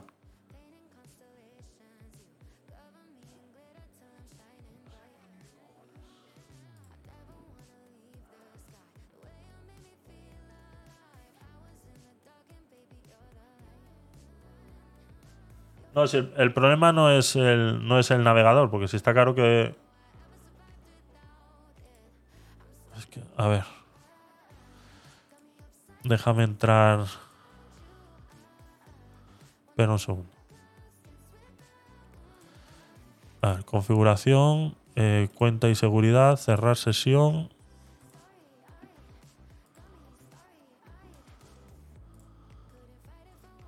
Un segundo, voy a entrar con mi cuenta secundaria al directo yo mismo. A ver si así te puedo escuchar. Esto no lo hagáis, ¿eh? Esto está mal hecho.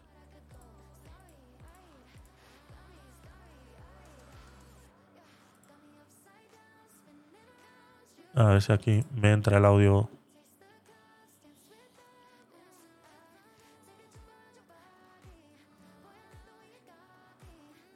¿Y entonces? Otros pueden ser demasiado- Hola, hola. Me digo con eco yo, pero bueno. Efectivamente. Sí, sí, sí, sí. Ventana en ventana, ventana, ventana, ventana, no hay manera, es que se me. Se te acopla Sí. A lo mejor si muteas la pestaña eh, de la otra. A ver.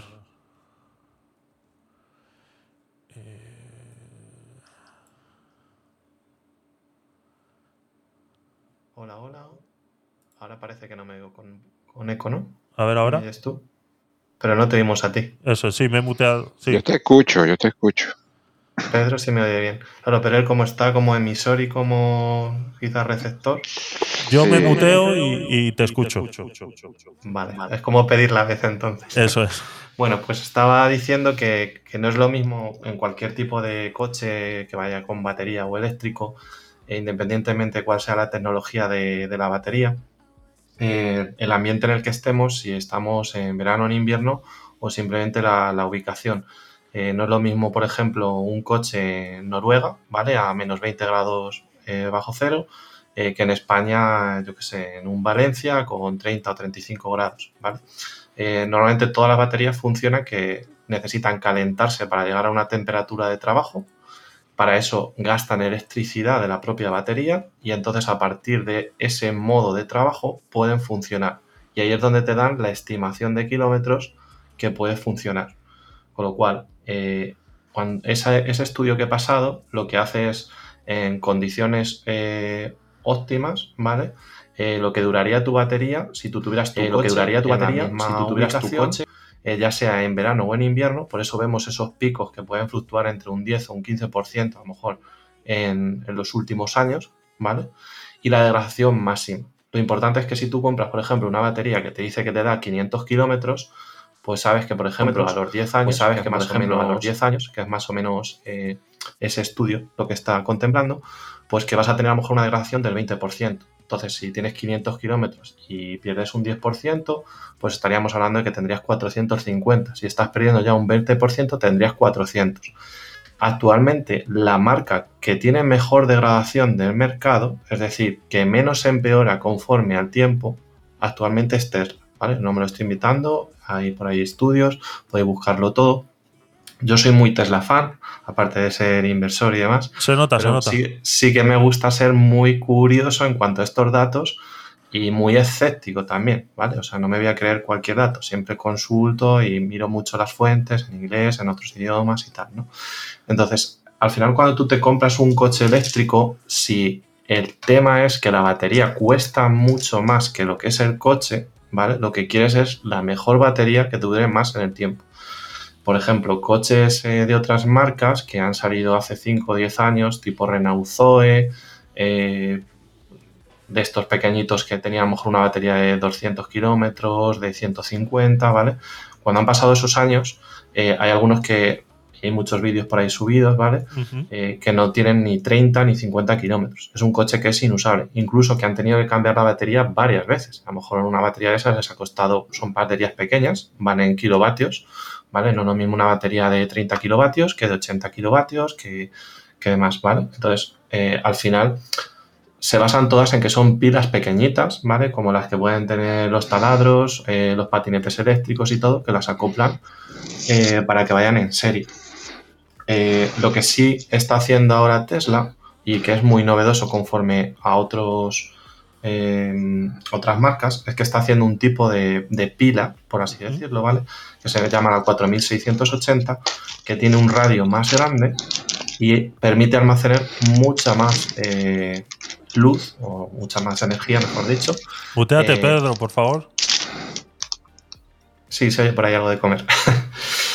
y como decía, que permite almacenar mucha más, mucha más energía en ese tipo de batería con menos peso. Y ahí es donde está eh, realmente el problema, que si tú tienes una batería muy pesada, aunque puedas almacenar mucha energía, eh, no es útil. Lo que necesitas es lo que se llama la densidad. Es decir, que por cada kilovatio que tú tengas en esa batería, cuánto te pesa. ¿vale? Por ejemplo, para tenerlas en camiones, eh, para incluso dado un, que se puedan tener en helicópteros, que se puedan tener incluso en aviones o en barcos. ¿vale? Y se estima que eso es eh, los 400 eh, kilovatios eh, por cada 100 kilos, ¿vale? O por tonelada, creo que era tonelada. Ahí tendría que mirar el dato, ¿vale? Lo estoy diciendo de, memoria. Entonces, si llegamos a esos niveles, sí podríamos mm, desechar mucho de todo este problema que hay, por lo visto, de contaminación con barcos, con coches, con aviones y tal, ¿vale? Todavía eso hay una proyección grande, podría ser de 10 o 15 años, pero sí que hay Em, y ahí eh, puedo hablar como inversor de Tesla, hay un roadmap, ¿vale? Que de aquí a 2030, y está ya muy cerquita al 2030, eh, esas cifras se puedan alcanzar a nivel mundial. Y han hecho la previsión de todas esas cantidades de materiales que estabais hablando, que hacían falta, cuánto se reciclan, y ahí es donde eh, realmente se va a abaratar muchísimo el precio de un coche eléctrico. Que ahora estamos viendo a lo mejor los más bases que te digo, de 36, 37, hasta puedes irte si quieres a 150.000, ¿vale? Eh, los más estándares estarían en 45, 50, ¿vale? No está obviamente para todos los bolsillos, pero sí que puede entrar al mercado uno de 20 o 25 en los próximos años. A lo mejor no este año, a lo mejor no el siguiente, pero ya veremos dentro de dos o de tres. Entonces, eso producido en masa eh, a nivel eh, mundial eh, sí que cambia el panorama que estamos hablando de contaminación y demás. Y ya no solo, eso lo está viendo muy bien el mercado chino. El mercado chino tiene la marca Build Your Dreams, ¿vale? que es otra marca que también conozco, no soy inversor, pero que también se está dando muy fuerte en el, en el tema de China y que tienen una producción bestial. Eh, ahí sí que hacen híbridos todavía y sí que hacen todavía motores térmicos. Eh, pero la cantidad de producción que están haciendo a, nivel mundial es súper interesante a lo que está convirtiéndose en China a nivel de motores. O sea, están teniendo entre un 20 y un 25% ya de producción anual de todos los coches en eléctrico o en híbridos, ¿vale? Entonces, todos estos datos que estoy diciendo no me los invento, los podéis buscar luego si volvéis a ver este vídeo, ponerme en duda o, escribirme o lo que sea, ¿vale? Perfecto, sí, sí. Al, final lo que se trata es que si todo el mundo va a verde, todo el mundo debería ir verde, no un país o otro sí, país. Sí, exacto, exacto. Y no un continente sí, otro continente no, ¿vale? Y, al final es que tiene que ser una decisión estratégica para todos. Y, el problema, pues a lo mejor eh, ya no es el tema del calentamiento ni tal, ¿no? Es el tema de polución. No sé si sabéis que el problema es eh, el tamaño que tienen esas partículas que se llaman PM, PM25, ¿vale? Incluso más pequeñas, que son las que se nos quedan en pulmones o las que luego te producen ese cáncer de lo que sea, ¿vale? Y eso es lo que tenemos que evitar. Entonces, de aquí a 15 o 20, yo tengo hijos, ¿vale? Muy pequeñitos. De aquí a 15 o 20 años, me gustaría que cuando fuera por la calle con mis hijos o mis hijos, no tuvieran que respirar ese tipo de partículas, ¿vale? Entonces, podríamos llegar a ese objetivo en 15 o 20 años, ¿no? Todo es proponérselo entre países. Claro, dejo de monopolizar el podcast. Nada, Chácara, muchas gracias por la info. Pedro, ¿qué querías comentar antes? Sí, no, yo, yo me, escucha. soy un, yo soy un defensor más bien todavía de los de las partes fósiles, porque yo soy ingeniero automotriz y, yo tengo que defender lo que he estudiado, ¿no? Pero no, no, no lo defiendo por solamente por lo que por lo que me has dicho, sí, suena muy bonito, todo muy bien, pero este, hasta ahora yo no veo que eh, el rendimiento que tienen los combustibles fósiles no todavía no lo ha superado la parte eléctrica, ¿ok? Eso sí te lo puedo garantizar, o sea, los combustibles, los motores a combustión interna todavía no son superados por los motores eléctricos ni por la autonomía que tiene una batería de coche eléctrico, o sea, eso de cajón. Lo segundo, la infraestructura mm, para la carga y descarga de esos, de esos coches. O sea, imagínate, o sea, lo, que estaba hablando yo anteriormente, la cometida de luz, el consumo, mm, ¿me entiendes? Por un lado, bueno, sí, contaminas, etcétera. Eh, nos, eh, lo otro también, fíjate, yo estuve, ya no hablando de coches, los últimos 18 años trabajando con parte de GPS y que se le instalaba a los coches y radiofrecuencia en caso de robos, etcétera, eh, son sistemas de triangulación avanzada, ¿no? de búsqueda. Eso llevan unas baterías de backup que no, son nada comparadas con las baterías de hoy en día de, esos coches eh, que, que, es todo el suelo casi prácticamente, ¿no? Sí. Y no te podrás imaginar nosotros teníamos en el mercado ya entre Venezuela y Colombia más de 700 mil coches con esas baterías, ¿ok? Cuando empezamos a, reciclar, o mejor dicho, a cambiar la batería, porque tiene un tiempo de uso, una vida útil, tú no, tú no sabes el dolor de cabeza que tuvimos porque todo el mundo nos quiere vender la batería, pero no hay, nadie las quiere reciclar, nadie quiere un vertedero de, de baterías porque, a ver, no te imaginas la cantidad de, componentes químicos que tiene la batería internamente. Y estamos hablando de una batería prácticamente de esos carritos que vienen, son prácticamente eléctricos, ¿no? Después, eh, después, después emigramos a la de gel, primero era de, plomo, después de la de gel y después de una de la de gel, unas baterías muy similares a lo que a lo que estás hablando, ¿no? Entonces, en ese orden de ideas, yo creo que le falta muchísimo porque, mm, me explico, estamos como yo, a mi modo de ver, ¿no? Sé, de repente tú has investigado más, estamos fabricando la casa por el tejado y no por las bases. O sea, yo, yo primero mm, en el horizonte quién primero me va a reciclar todos esos materiales, porque si no, en vez de tener una, una mejora de contaminación del aire, no solamente voy a contaminar, o sea, no contamino el aire, pero voy a contaminar los suelos, los ríos, el agua, o sea, me explico, e, e, eso es lo que, quería yo pues plantearte acá. Perfecto, Sagram, no sé si quieres eh, comentar algo. Sí, eh, a ver, contraataco.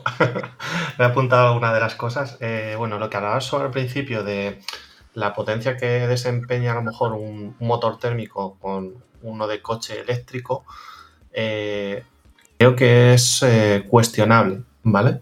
Ahí sí que habría que ver esas curvas de par motor, ¿vale? Y, y ver realmente qué se está ofreciendo. Mm, hay por ahí vídeos que también los puede sacar luego Javier eh, de un Tesla tirando de un avión.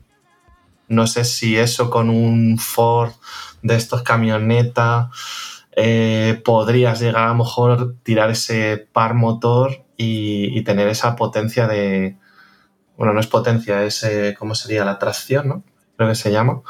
Creo que hay pocos coches que podrían hacer eso. Eh, ya nos, a ver, me monopolizo mucho en Tesla porque es lo que... Es el torque, el torque de, el, torque, de arrastre. exacto, el torque de arrastre. Entonces, ese torque, eh, si lo midimos por torque, creo que hay pocas marcas eh, que están igual, a Tesla, si no, si no es la primera por mucha distancia. No, es que, es que el carro eléctrico estamos de acuerdo con eso, tiene un torque de arrancada muy superior al de, sí, eso sí. Eso es. Eso, era la energía claro, claro. y, eso sí. Ahora bien, la autonomía, la autonomía que se vende no es la real. Eso sí te puedo estamos Estamos de acuerdo que, que si lo segundo un, 500 en EPA, por ejemplo, lo que estamos hablando ahí, en unas condiciones o en otras, pues no te puedes ir, por ejemplo, a un viaje a Noruega y decirte que hay 500 kilómetros o algo, porque no, porque si te cae una nevada de menos 20 grados, eh, no es ese. Eh, vas a tener que cargar a lo mejor a los 100 o a los 200 kilómetros porque se te ha consumido toda la batería. Eso es un problema, ¿vale? Pero ahí estamos hablando de casos muy específicos. Es decir, lo que hablamos aquí es eh, a la población general, ¿vale? A la población urbanita que se hace a lo mejor sus 30, 50, 100, 200 kilómetros diarios, ¿vale? Eh, si un coche así le podría valer, ¿vale? Porque hay gente que se hace 10.000 kilómetros al año, hay gente que se hace 50.000, ¿vale? Entonces, todo está en si ese tipo de coche en tu condición, a lo mejor de vida, porque no es lo mismo cuando alguien está soltero, cuando está casado, ¿no? O sea, vas cambiando de tipo de coche eh, por muchas circunstancias, si te vale eso o no. Entonces, a lo mejor estamos hablando de decir, si podemos traducir que a nivel mundial un 30, un 40% de la gente puede hacer ese cambio de forma gradual en los próximos 10, 15, 20 años, eh, aunque no sea a lo mejor totalmente superior en, algunas partes, a lo mejor como el tema del consumo, porque a lo mejor generar esa electricidad o transportarla, ya no es generarla, ¿eh? es transportarla, porque se puede generar un sitio, pero las pérdidas de transporte son bestiales, ¿vale? Ahí sí coincido contigo, que sería más costoso eh, y el tema de infraestructuras, de tener que realizarlas, hacer esas inversiones, luego a, posteriori si serían rentables, se amortizarían con los años y demás, ¿no? Entonces, ahí está, en ese punto tal. Luego por ahí ha comentado eh, eh sobre NIO. Eh, bueno, yo sobre NIO tengo mis opiniones encontradas y es que al final es un poco un puff de, de lo que es el gobierno chino, ¿vale? Porque ha sido varias veces rescatada y está en proceso de volver a, rescatarse. Entonces es eh, igual que está la marca Will Your Dreams, que también es eh, china, pero sí ha prosperado y, y sí es eh, económicamente viable. NIO ha sido un poco como tenemos que probar cosas o copiar cosas o llegar a un tipo de mercado con dinero de los chinos ¿vale? y del gobierno chino. Entonces no tengo muy buenas opiniones sobre, sobre esa empresa. Ahora, por otro lado, y ya para terminar, ¿no? Disculpame que, que me extienda un poco. Eh, eh, no, este, yo, yo también veo eh, los desarrollos que están haciendo ahorita. De hecho, hay dos cosas, vamos a ir por partes, ¿no? Eh, por ejemplo, eh, la, industria automotriz, automotora, pues, que le dicen acá en España, nosotros le decimos automotriz en América, de Alemania, ha propuesto de que, mira, epa, epa, mira, von der Leyen, mira, este, la Unión Europea, un momentito, espérate, párate, aguanta el carro ahí, o sea, yo no voy a dejar de producir eh, coches de combustión interna después que tenemos dos siglos de desarrollo con ellos, más de dos siglos, porque bueno, la energía verde es bonita y todo lo demás, porque eh, yo estoy haciendo otro, otros, otros desarrollos con la parte de hidrógeno, ¿no? Que también inclusive está, se anotó Toyota allí para eh, hacerlo más viable con respecto a la seguridad de los tanques de almacenamiento del hidrógeno. Eh, el hidrógeno sí se, estila de que tiene una mejor mm, autonomía y mucho mejor porque pues, eh, el carro va a seguir siendo de combustión, pero en de hidrógeno, ¿no?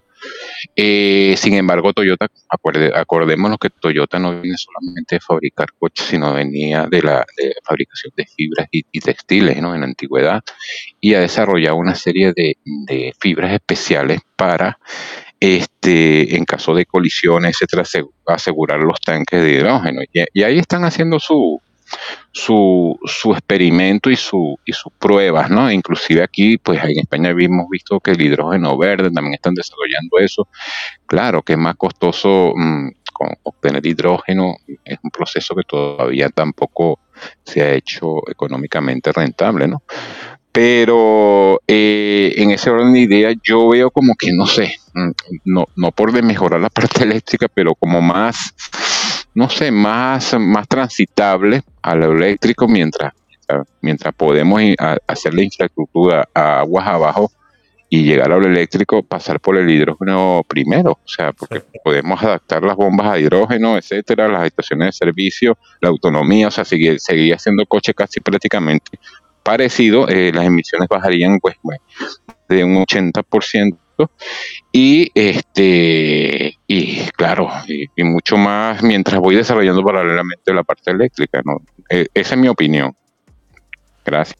Gracias, eh, a, ver, gracias a, todos Chacaram Pedro me escucháis me escucháis vosotros ahora porque como tengo problemas con la mesa que me está mezclando los audios no sé si me oís que alguien en el chat me lo ponga, por favor.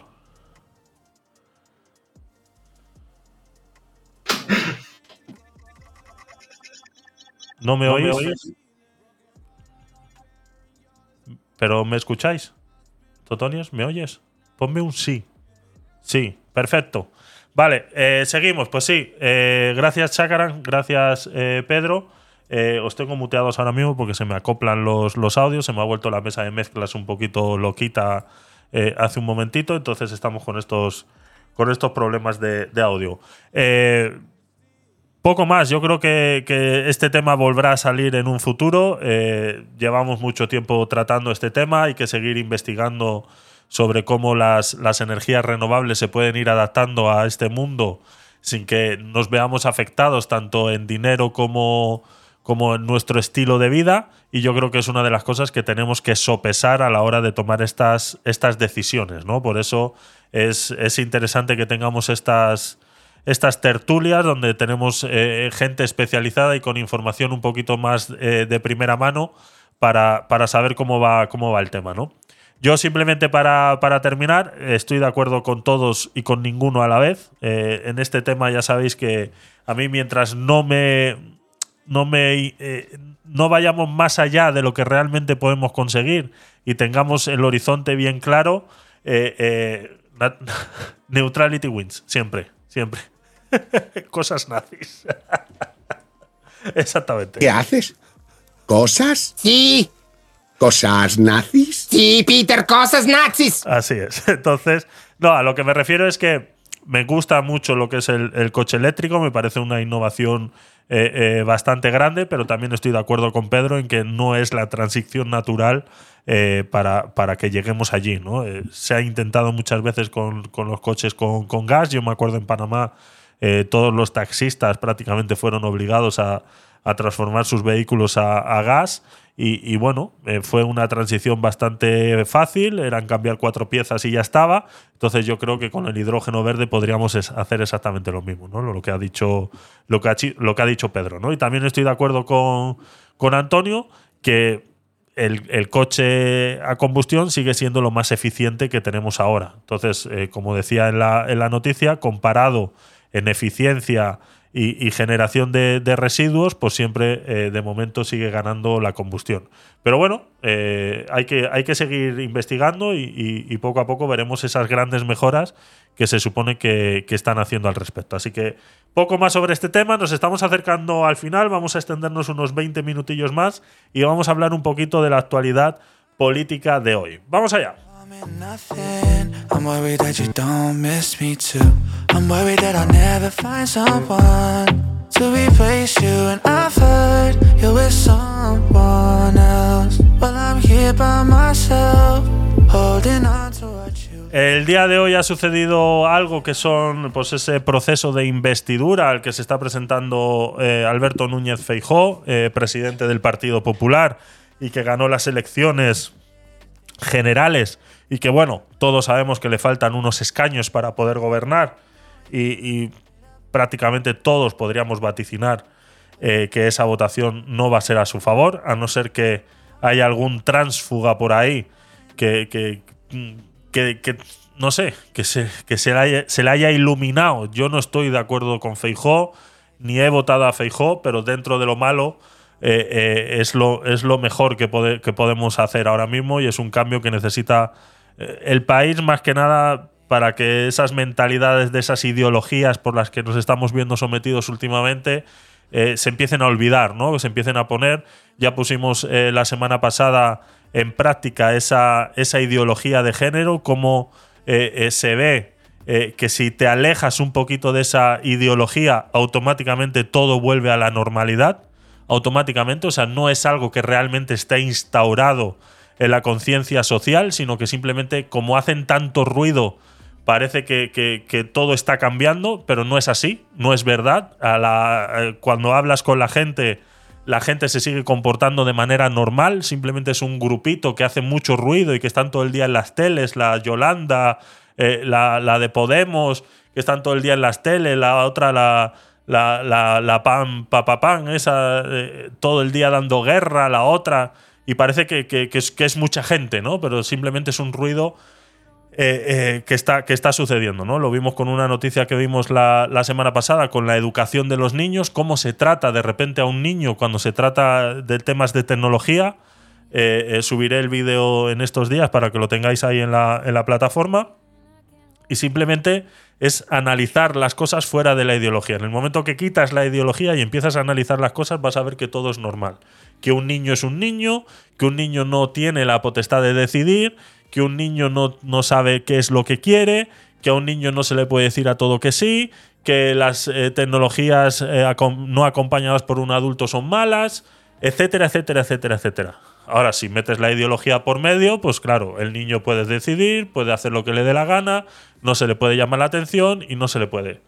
¿no? Entonces, en el momento que tú sacas esa ideología de ese discurso, automáticamente todo vuelve a la normalidad. Por eso, este cambio que pudiera hacer este paradigma de la política en la que estamos viviendo hoy, que sería poner a Feijó de presidente del gobierno, pues sería ese cambio de clic, ¿no? Ese clic que tendría que hacer, sacar a toda esa gente del gobierno, quitarle los micrófonos y dejar que todo vuelva a la normalidad, que como vuelvo y repito, es muy fácil. Voy a poner una serie de vídeos en resumen a lo que ha sucedido hoy en el Congreso. Son vídeos que estaban en YouTube, no los he visto, entonces... eh, y los traductores también, exactamente. Eso también deberían volver a la normalidad. Eso también deberían volver a la normalidad. Lo de los traductores, que menos a coña. ¿eh? Es increíble, es increíble. Entonces, eh, voy a poner esa serie de vídeos más o menos para que veamos el resumen de, de lo que ha pasado hoy y los vamos, los vamos comentando, ¿vale? Eh, espera, un segundo. Porque he cambiado para poder escucharos. He hecho un cambio aquí brujo y lo tengo que volver a cambiar para poder poner el vídeo, porque si no, me voy a escuchar doble. Ahí, ahí. A ver, a ver ahora. Vale, y ahora lo callo yo por aquí. Entiendo que me seguís escuchando porque no he hecho ningún cambio raro. Entonces eh, voy a poner el vídeo de eh, lo que os estoy contando. Un par de vídeos que hay, un par de resúmenes que ha hecho el periódico El País y no sé qué otro periódico también ha sacado.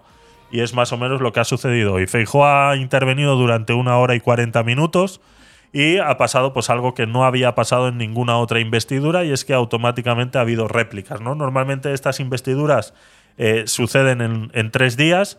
Eh, la votación tiene que ser 48 horas después de fuerza mayor eh, a la intervención del que se está postulando a esta candidatura. Por ende, la votación será pasado mañana. pues a eso de las 10, 12 de la mañana me imagino que será la votación. Y entre hoy y mañana pues seguirán con las réplicas y demás que ha sucedido. Normalmente en el primer día del proceso de investidura eh, solamente habla la persona involucrada en ella. Y bueno, pues hoy han sucedido un par de cositas, como que, por ejemplo, Pedro Sánchez no le ha dado la gana de intervenir, ¿no? sino que ha mandado a un secuaz de su eh, banda de bandidos a contestar eh, o a increpar todo aquello que haya podido decir Feijóo. Vamos a escuchar el, el, resumen este que ha hecho el país, eh, a ver qué os parece. Para lo que estoy aquí, con su no o con su sí, es España es la libertad, es la igualdad, es la dignidad de todos los españoles.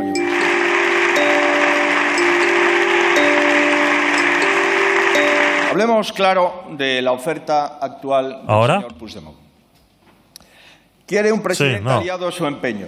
Sí, sí, eh, Antonio, si a mí también me ha parecido rarísimo. Es el comienzo del vídeo que tiene como unas campanas. Que es que estos editores de vídeo se creen, se creen eh, eh, eh, editores de cine, ¿sabes? Y, y meten mierdas en los vídeos y no se dan cuenta que molesta. No, no han visto ni el volumen. Sí, era por eso. Hablemos claro de la oferta actual del señor Puigdemont. ¿Quiere un presidente aliado a su empeño? Personal y partidista. Le da igual si ese presidente es del PP o es del PSOE. A los dos nos ha ofrecido exactamente lo mismo. La única diferencia, por tanto, solo puede radicar en la integridad de los dos candidatos posibles que pueden responderle. Usted o yo, señor Sánchez. Tengo a mi alcance los votos para ser presidente del gobierno, pero no acepto pagar el precio que me piden para serlo. Esta es la misma respuesta en la que habrían dado desde esta tribuna el presidente Suárez, el presidente González, el presidente Aznar y el presidente Rajoy. Incluso si me apuran hasta el presidente Zapatero en su momento. Es la que habrían apoyado todos los secretarios generales que ha tenido el Partido Socialista Obrero Español, del primero al ante, a su antecesor, el señor Rubalcaba. Aquellos que claman contra la deriva actual de su partido no son nostálgicos de un tiempo perdido para siempre. ¿Saben lo que pienso?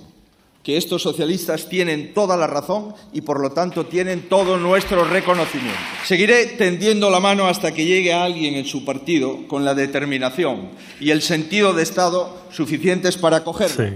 Soy un presidente de fiar. Jamás les diré que sí a todo. ¿Qué les hace pensar que todo lo que hoy se usa para satisfacer sus exigencias no se utilizará contra ustedes cuando ya no les necesiten? Háganme caso, señorías especialmente a las señorías de Junts y del PNV. A mí no me han votado para entregarles la autodeterminación o la amnistía. ¿Les han votado a ustedes para que se aplique la política económica de Podemos? Y he recabado apoyos.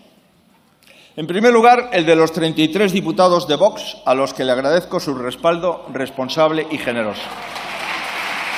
Los apoyos de una formación unitaria como Vox, Es increíble, ¿eh? Señoría, no sé por qué se ríen ustedes de los estatutos de la tercera fuerza política. Quizás es que hay algunos partidos que están en la Cámara que no tienen estatutos. Debemos reforzar los instrumentos para proteger la dignidad del Estado, con dos decisiones que les anuncio. La primera, incorporando al Código Penal un delito de deslealtad constitucional, como ocurre en la mayoría de los países de nuestro entorno. Y en segundo lugar, señoría, volviendo a incrementar las penas de malversación de fondos públicos. Aprobar la renovación del Consejo General del Poder Judicial a la vez que se registra en esta Cámara una ley de reforma del modelo de elección donde los jueces elijan a los jueces y los juristas de reconocido prestigio se elijan en las Cortes Generales.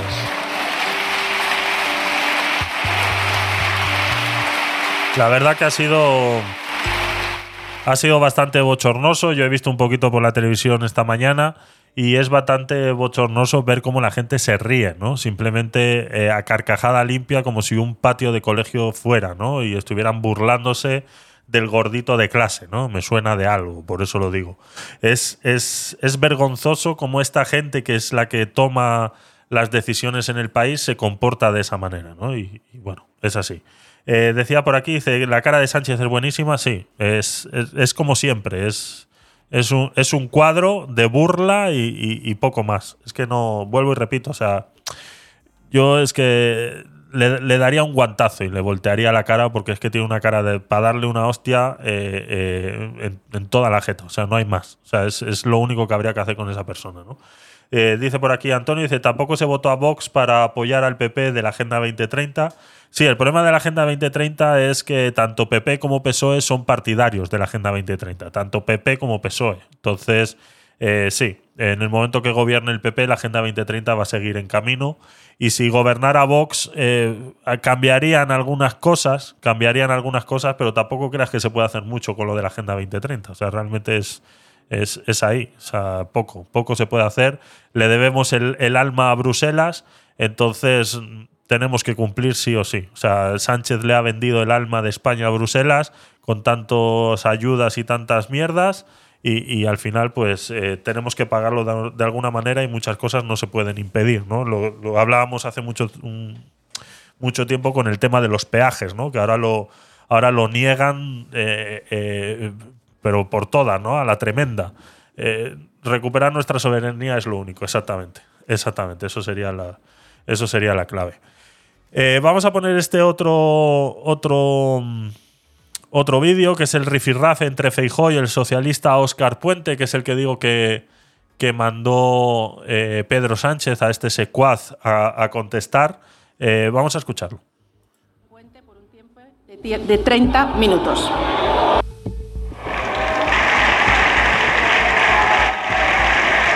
Nadie sabía que este señor iba a salir. eh, vuelvo y repito, es algo inédito en, en este proceso de investidura. Se supone que si de salir alguien a contestar a todo lo que Feijó proponía tenía que haber sido Sánchez, que es el, segundo, eh, eh, la, la segunda fuerza política en España. por ende, tenía que haber, pero ha mandado a este secuaz. Muchos dicen que por eso, ¿no? Por miedo a involucrarse nuevamente y, como dicen, se está guardando para su propia investidura. Bueno, es la misma estrategia que utilizó en el debate, ¿no? Veo que los parlamentarios del Grupo Popular me reciben con alegría. Espero, espero que la conserven los próximos 30 minutos. Señor candidato a jefe de la oposición, No voy a participar en el Club de la Comedia. Señor Sánchez, usted me pedía seis debates durante la campaña electoral y ahora no es capaz de hacer el segundo. Sí, dice que sí. Dice que sí, pero ahí está sentado. No se levanta y dice, espérate.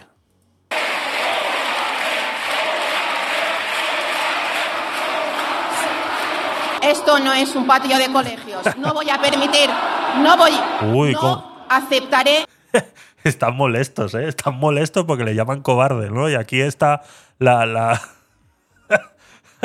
la Charo de turno, que está aquí presidiendo el Congreso, porque no es otra cosa que la Charo de turno. Está molesta también, ¿eh? Se le nota, se le nota cómo está poniendo orden en este patio de colegio. Sí, señora, bienvenida. ningún insulto.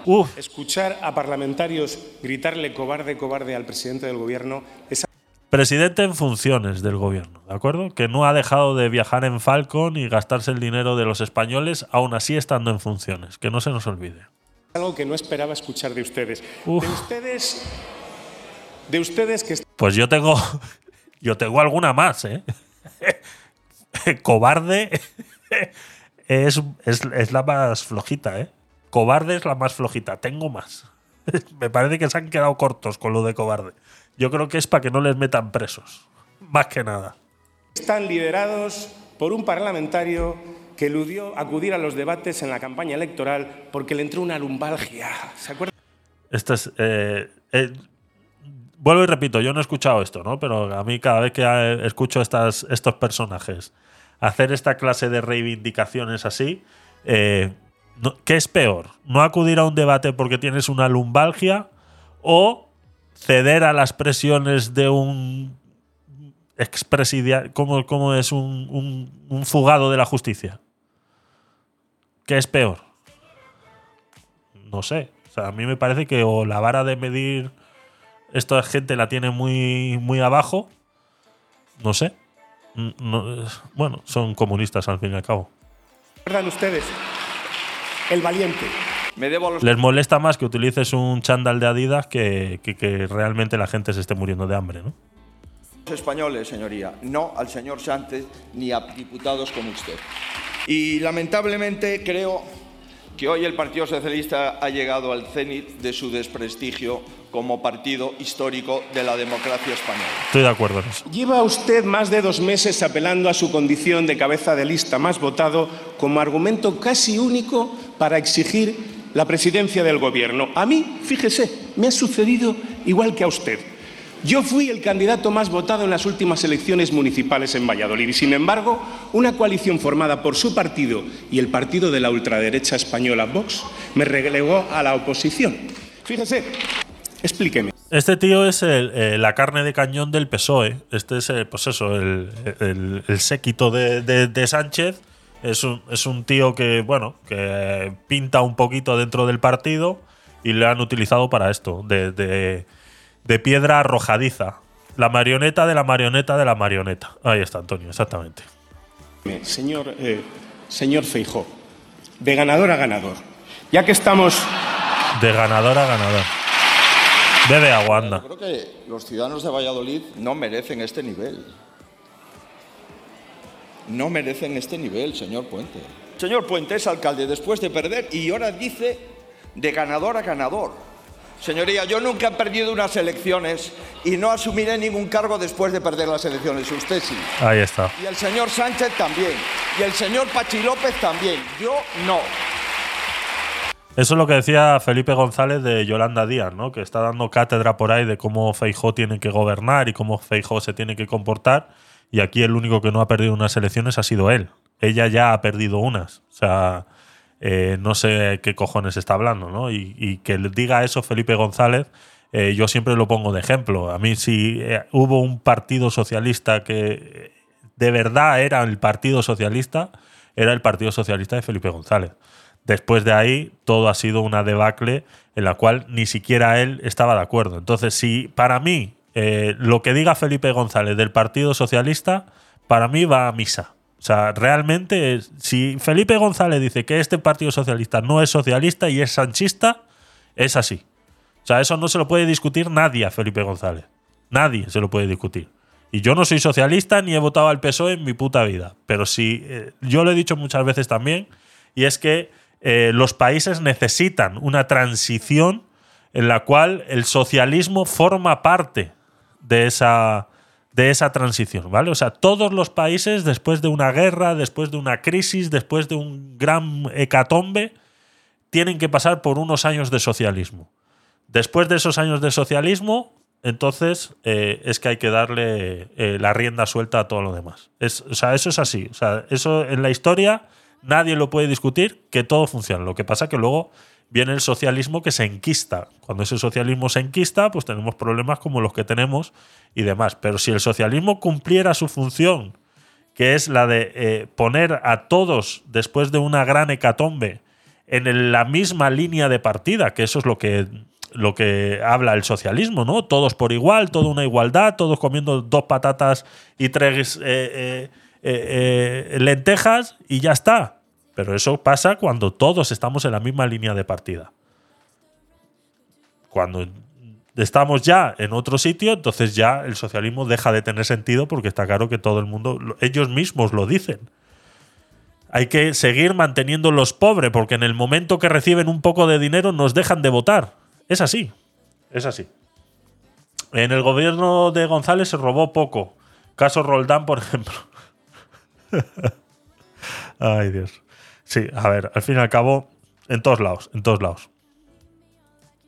Ha venido a insidiarme, ha venido a calumniarme y comprenderá que después de 30 años de servicio público no necesito su aprobado. Ya sé que no necesita usted mi aprobación. Necesita usted Este tío, este tío estaba en la cuarta fila. O sea, ha tenido que subir y bajar escaleras un buen rato ha estado, ¿eh? Este, este, este, el reloj le ha dado ya la vuelta varias veces en esa media hora. aprobación de Aznar, de la señora Ayuso, en fin, ahí es donde tiene usted que aprobar. Y lo tiene difícil. España no sufre una crisis de confianza, señor Fijó. La crisis de confianza la sufre usted. Que sí puede profetizar hoy España sin ningún miedo a equivocarse es su inminente final al frente del Partido Popular. Vino usted a derogar el sanchismo y acabará siendo usted el derogador derogado, señor Feijóo. Eso es lo que le va a pasar a usted. Admiten, ¿no? El sanchismo. Por una parte estás admitiendo que el sanchismo existe, ¿no? En esa, en esa afirmación que acaba de hacer, el sanchismo existe. Bueno, estos son los dos eh, resúmenes que tenía por ahí eh, guardados sobre la investidura de hoy. Eh, hoy en el, en el, Congreso de los Diputados, ya día 27, eh, seguirán esas réplicas. También ha estado Abascal, creo que hoy.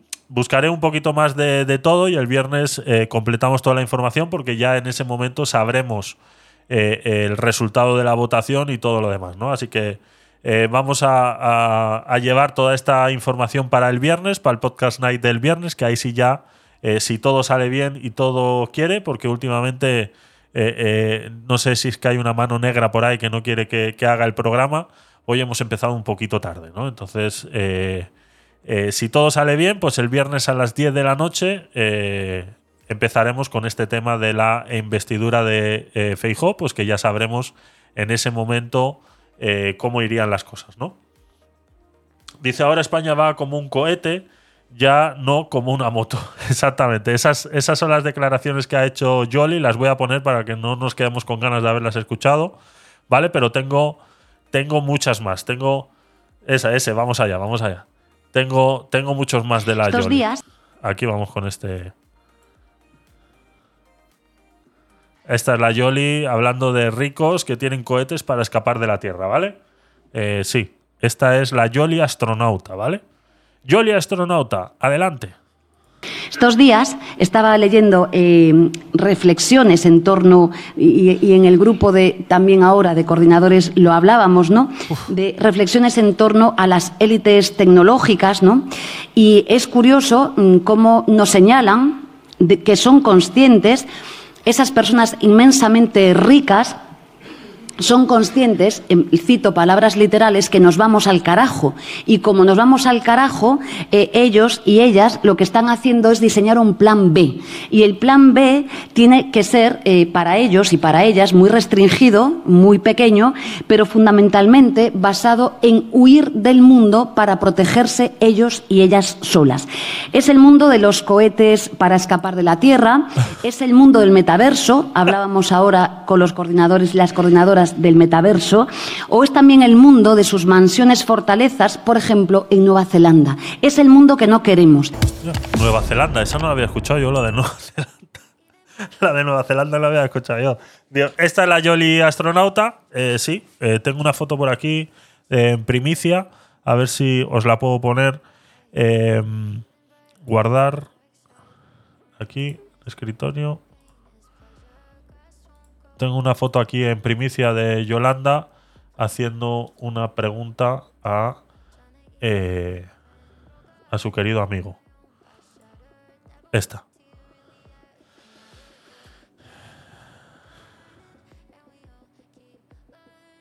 Esta es. Esta primicia.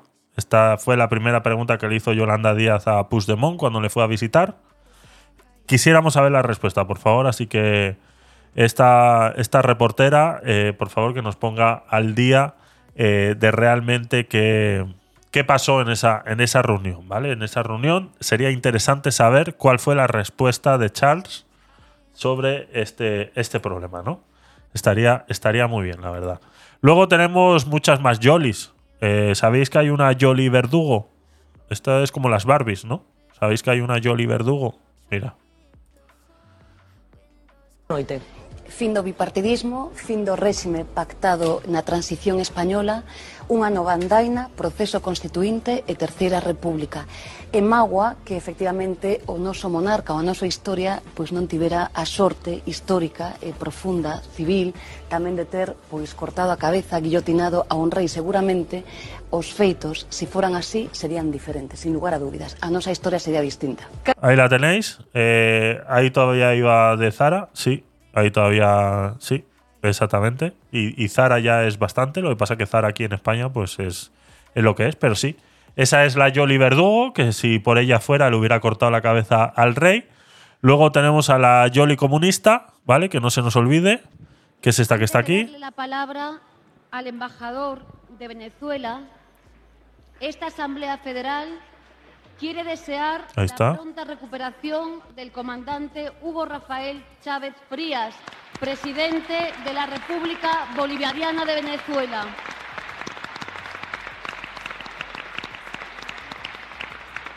Saludamos su insustituible papel en la puesta en marcha de la revolución bolivariana y sobre todo su pretensión de eh, conseguir sacar de la exclusión social al 30% de los venezolanos y venezolanas.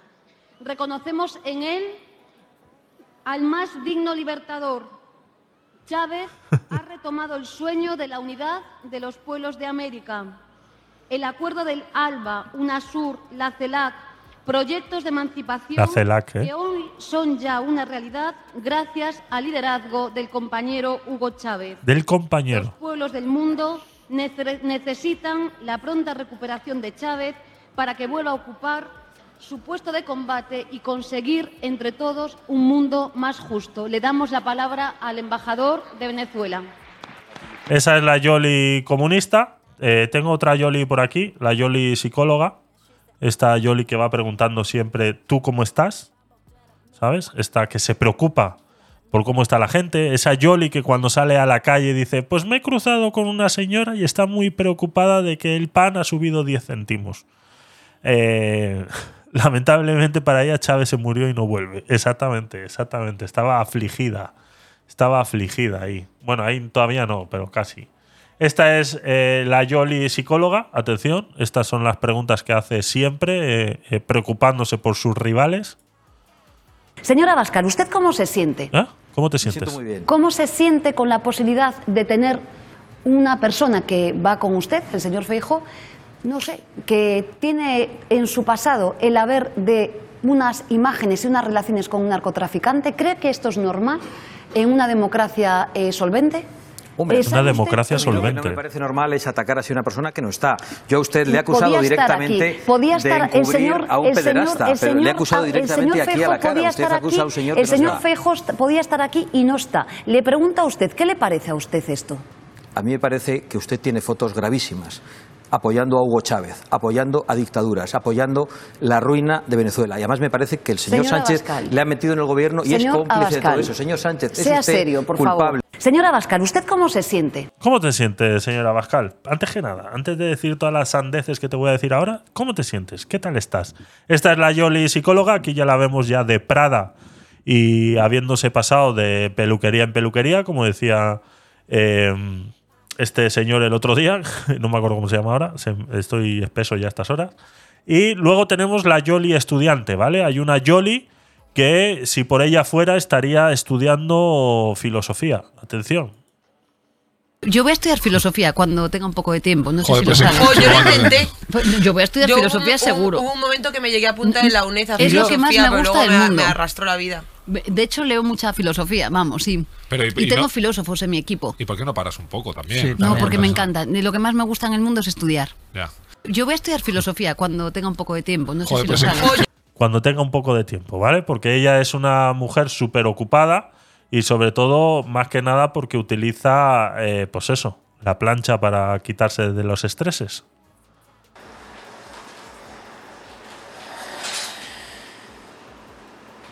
Ahí está. Se fue justo ayer para Galicia. Uf, Sí, sí, es que era un lío porque tenía que venir conmigo, ¿sabes? Porque no tenía con quién dejarla aquí. ¿Cuántas horas duermes en campaña? En, en campaña, poquitos, Dos horas duerme en campaña, ¿eh? Me encanta planchar porque me relaja. Le relaja. Soy muy nerviosa y me paso horas, eh, casi todos los días, planchando. Cuando llego de trabajar, me concentra, me pongo, me fijo un punto y plancho, plancho mi ropa y la de todo el mundo. y la de todo el mundo.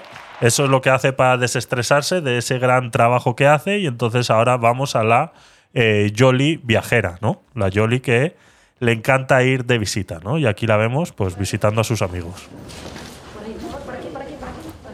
Exhausta, está exhausta, la vemos ahí exhausta de, de- de tanto trabajar.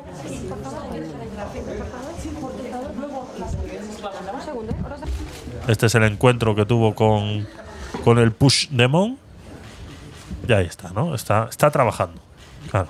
Pero eh, trabaja más que esto, ¿eh? Hace más cosas. Eh, la Jolly Viajera también hace estas otras cosas. Ahí la vemos, de visita al Papa. Un encuentro de 40 minutos. O sea, yo no es que aprecie mucho al Papa, pero lo tuvo que pasar mal este señor. 40 minutos aguantando a esta señora. Mira, mira, mira. Y lo han Exactamente. hecho los trabajadores de una empresa de Levante español para usted, del gobierno de España. Para usted del gobierno de España. ¿eh? Lo ha hecho una empresa del Levante español para usted del gobierno de España. O sea, eh, automáticamente poniéndose ahí los, los galones, ¿no? Es, eh, no pierden una para ponerse los galones. Qué bonita, ¿verdad? Qué bonita. Y la han- se le han bordado las eh, Carmelico. Santo Padre, está reciclado. Embajadora, impresionante, ¿verdad? ¿Verdad? Que llevaban todos los emigrantes ¿Verdad? eh, a Argentina. Vaya chaqueta. Nuestro Santo Padre eh, también es, es una parte fundamental para nosotros. Esperamos que le guste. Santo Padre. Que de su forma es nuestra poeta, es una mujer eh, que de alguna manera explica Galicia y, y además una mujer que, que cambió la historia también del, del mundo. Gracias. Dios mío. No sabe ni dónde meterse. No sé quién está aguantando a quién más. lo que tenemos que cuidar, ¿no? Así para el creado y para todos, ¿no? Creado. Acá está la explicación. Qué maravilla. Después, Por si no lo entiendes. Es que termina ya el mensaje. Maravilla, gracias. Esta vez eh, ha ha podido reunirse con este señor 40 minutos porque, claro, hablan el mismo idioma. Porque si hablaran otro idioma que no fuera el castellano o el galego, entre comunistas se entienden también, eso es, eh, es verdad, eh, hablan más o menos el mismo idioma, exactamente. Entonces, si lo sacamos de ese idioma de comunistas, castellano, y bueno, si el Papa se hubiera hablar galego, pues también se pudiera ver. Pero eso sí, como te toque uno que hable inglés, Can I ask first a question?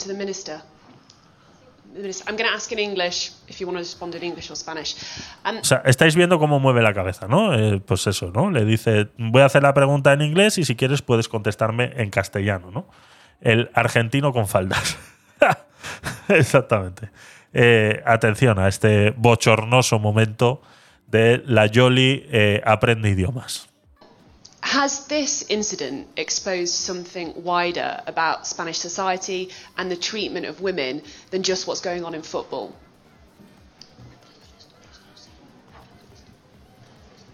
O sea, se hace que. O sea, yo aquí hay algo que no entiendo. ¿Qué está esperando? ¿Qué um, pasa? Just anyone in Spanish, can anyone translate that? Al pinganillo, ¿no? Está esperando. Exacto.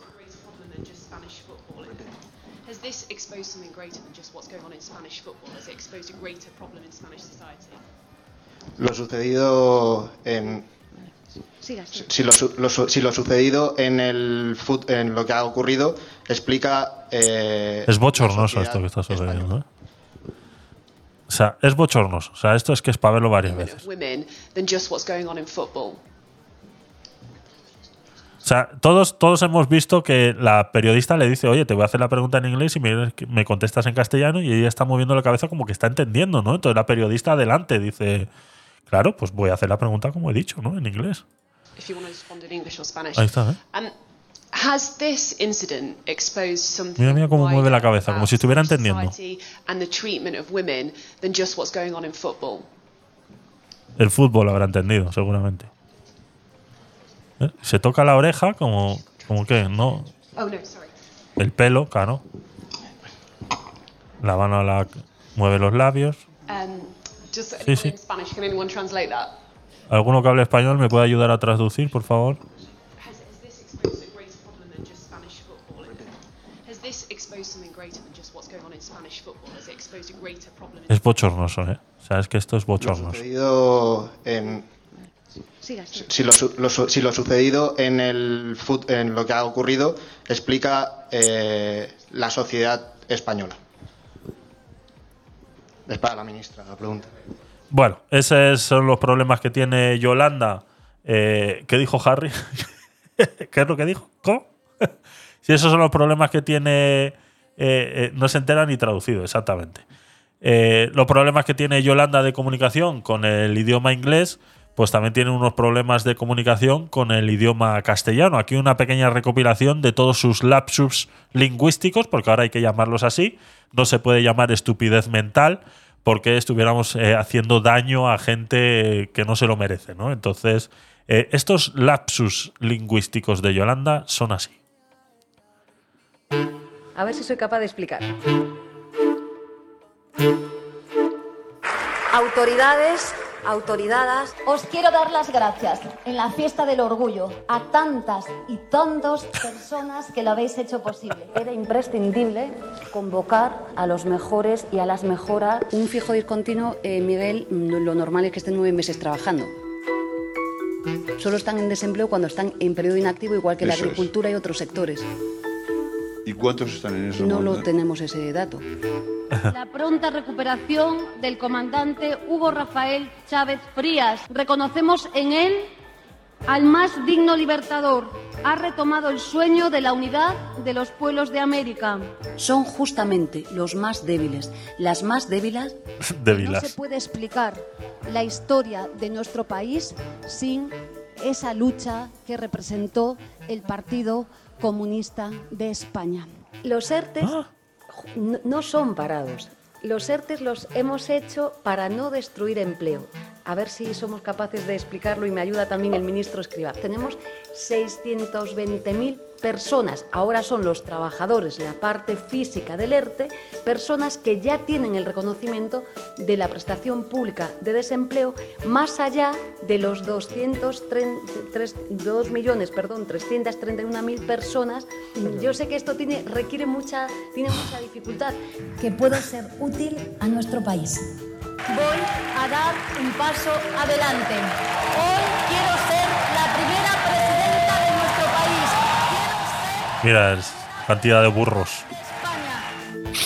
Ay, Dios mío. Esta es la, la Yoli con problemas en el idioma castellano, ¿no? Eh, y luego tenemos a la Yoli economista, ¿no? Esa Yoli que da clases de economía. No, no podía faltar en este recopilatorio de nuestra querida Yolanda Díaz. Las soluciones de la economía social en las que ha profundizado el Gobierno de España nos han demostrado que es posible superar un sistema económico despiadado, sin alma, que se funda en los recortes, el olvido de las personas más vulnerables y que está anclado en la desigualdad. Y algo más. La economía social ha logrado desmentir el interesado tópico de que el desarrollo económico de un país debe sacrificar inevitablemente unos ideales Oye. de justicia e igualdad que, muy al contrario, deben estar en el núcleo de nuestros sistemas políticos y económicos. No sabe ni lo que dice. Las- No sabe ni lo que dice porque confunde unas cosas con otras, ¿no? Esto es traer el comunismo económico a España. Pero claro, si no es capaz ni siquiera de saber lo que el comunismo hace con la economía, eh, pues ¿qué puede saber esta de la amnistía, ¿no? Inventarse dos amnistías más a las que realmente existen, ¿no? Aquí la tenemos.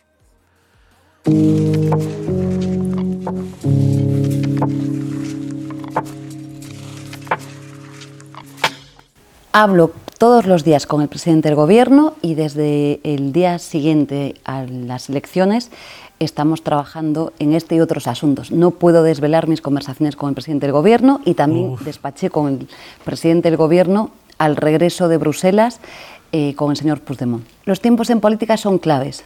Atención. creo que era el adecuado.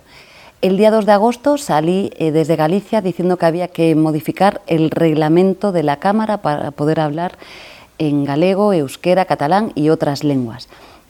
Estos días, el próximo martes, se va a aprobar. El tiempo creo que fue el correcto. El tiempo a veces es antecedente, pero como hay negociaciones en curso, creo que es el- fue el correcto. Nunca desvelo ninguna conversación y no lo voy a hacer, pero sí que digo algo. Estamos hablando de un acuerdo social y político. Atención, ¿eh? No es una ley de amnistía. No es una ley de Acaba amnistía. en una ley orgánica de amnistía, pero an- le antecede un acuerdo que es social. Cuando Social. digo que el acuerdo social es que tienen que estar los empresarios, Sí. los sindicatos Sí. y la sociedad civil dentro de ese acuerdo. Y, la sociedad civil dentro de ese acuerdo. ¿Quién es la sociedad civil? ¿Quién es? y es político. Y cuando hay un acuerdo no cabe unilateralidad alguna. Entonces, Quiero ser clara. Ajá. Cuando hay un acuerdo no hay unilateralidad. Hay tres tipos de amnistía, Hostias. por ser sintética. Eh, Hay tres tipos por ser sintética, o sea que podría haber 20, ¿no? O sea, está sintetizando 20. eh, eh, sí, sí, hemos pasado de la Jolly Smith a la Jolly Friedman, exactamente. Eh, podría haber 20 tipos de amnistías posibles, pero bueno, lo vamos a resumir en tres. Dos de los cuales son inventados. O sea, te sobran, si fueran 20, te sobran 19. las amnistías ¿no? que, que facilitan el tránsito, el cambio de régimen político, es nuestra amnistía del año 77, el cambio de una dictadura a una democracia. Hay las denominadas amnistías utilitaristas, que cómo hace las- la doble comilla en el aire, ¿no? Las, doble, eh, las amnistías utilitaristas, ¿no? O sea, útiles para la que a ellos les dé la gana, ¿no? Eso es una amnistía utilitarista, ¿no? Y entonces hace referencia a Rajoy, creo que es, ¿no? son las que practicó eh, tantas veces el Partido Popular, la amnistía fiscal, por ejemplo, y hay Amnistía fiscal, ¿eh? Eh, ¿Cómo, cómo mezclamos eh, temas? amnistías para resolver conflictos políticos.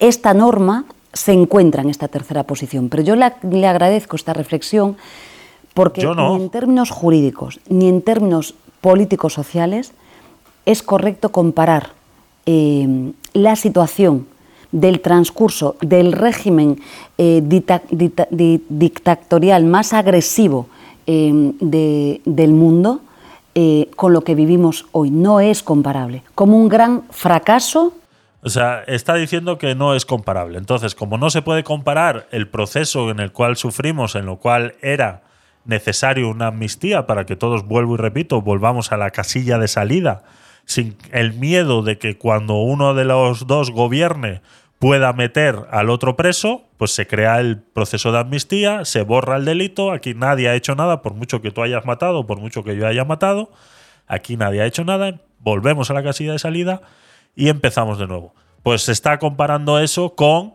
eh, con. con unos sinvergüenzas que lo único que han hecho ha sido robar dinero, claro, no pasa nada. Eh, fugados de la justicia, eh, prófugos, eh, de que de los 10 años presos han estado dos. Nada, es comparar. Simplemente son comparaciones que no son justas, está claro.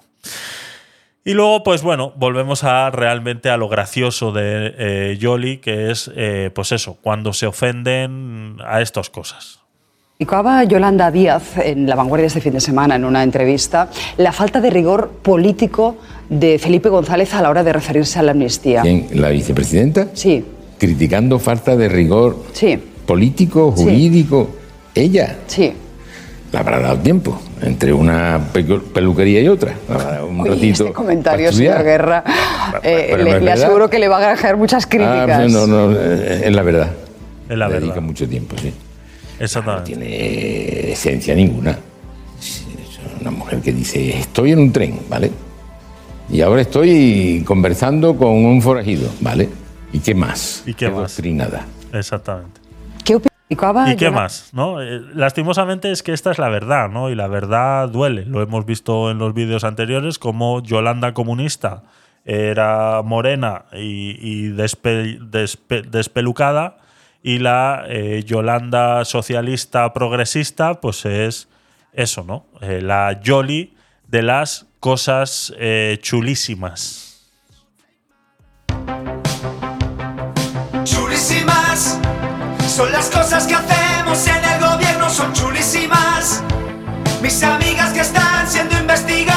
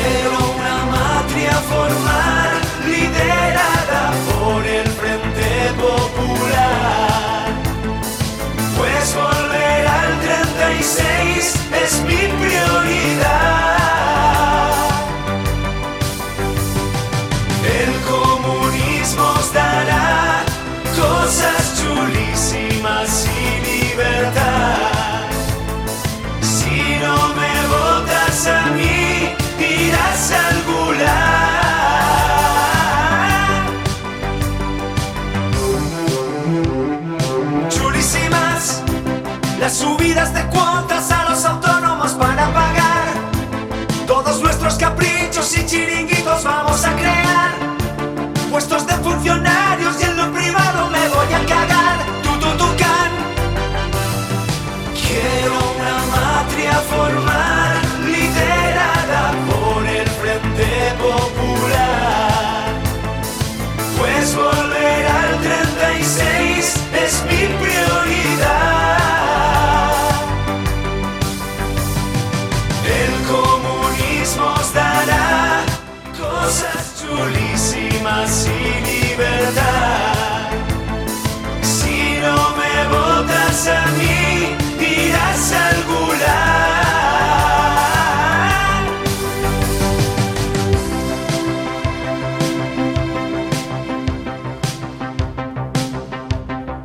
Cosas chulísimas. Ese es el, el especial de Yolanda Díaz de hoy. ahí está, ahí está. Dios mío, Dios mío. Esa es nuestra querida amiga Yolanda Díaz. Y con esto llegamos al final de este programa, tu podcast night favorito, el capítulo número 99. Este viernes es el capítulo número 100. Eh, no sé si será el viernes, pero algo haremos para celebrar ese capítulo número 100. No sé si será este viernes, pero algo haremos. Así que eh, gracias a todos, muchas gracias a todos los que habéis estado por ahí en esta nueva plataforma de stream. Eh, estamos transmitiendo exclusivamente en stream. Eh, YouTube también ha dado una serie de problemas. No hubiéramos podido.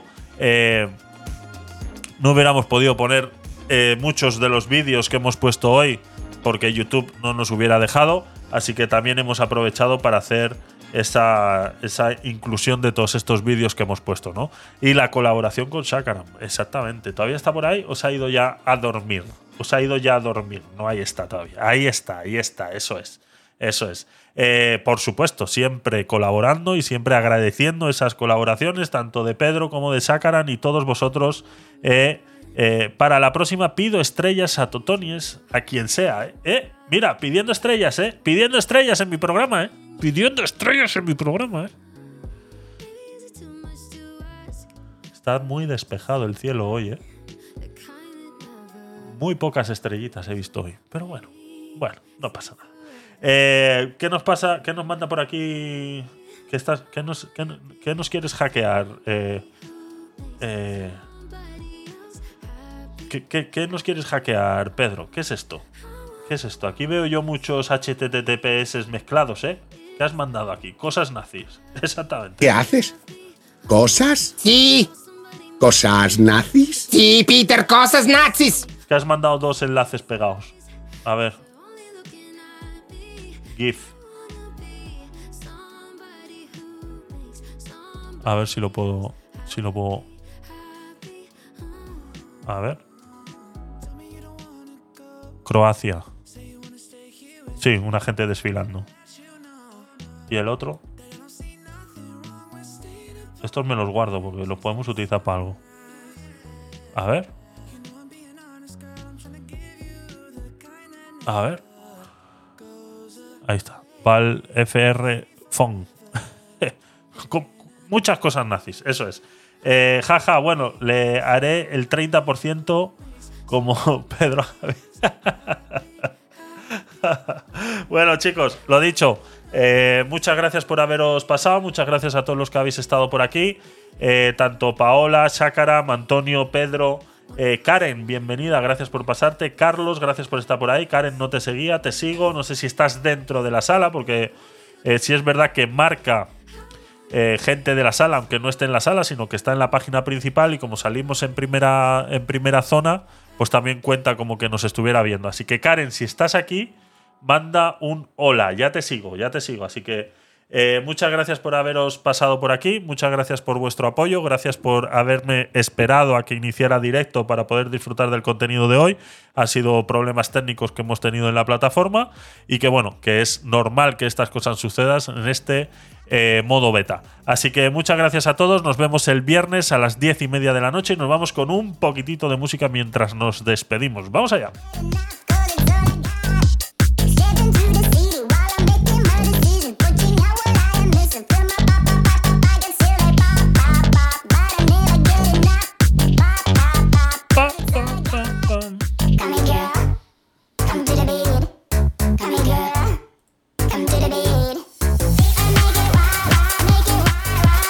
Ya sabéis que me podéis seguir en todas mis redes sociales. Eh, si me encuentras eh, tanto aquí en stream, tienes un listado ahí de mis redes sociales en la descripción. Si no, puedes ir a gabinetedecuriosos.com y arriba a la derecha tienes los enlaces a todas mis redes sociales. Una de ellas que utilizamos mucho es Telegram y tenemos un grupo el cual eres cordialmente invitado. Lo tienes el enlace en mis eh, el- ahí en mi página web gabinetedecuriosos.com.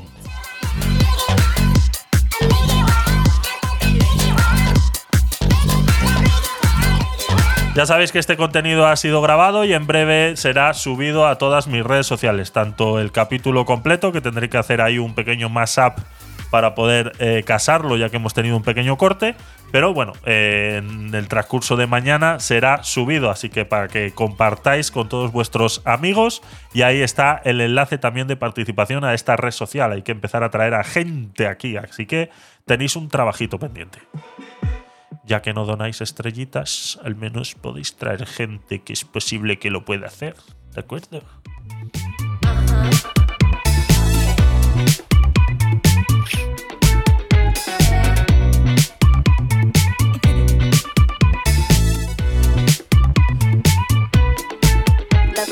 You ain't on my level, then shoot. I can't die. 똑같은 질투도 높이 올라와. 공기도 달라. So high, I don't see you. You talking this. Yeah, I kill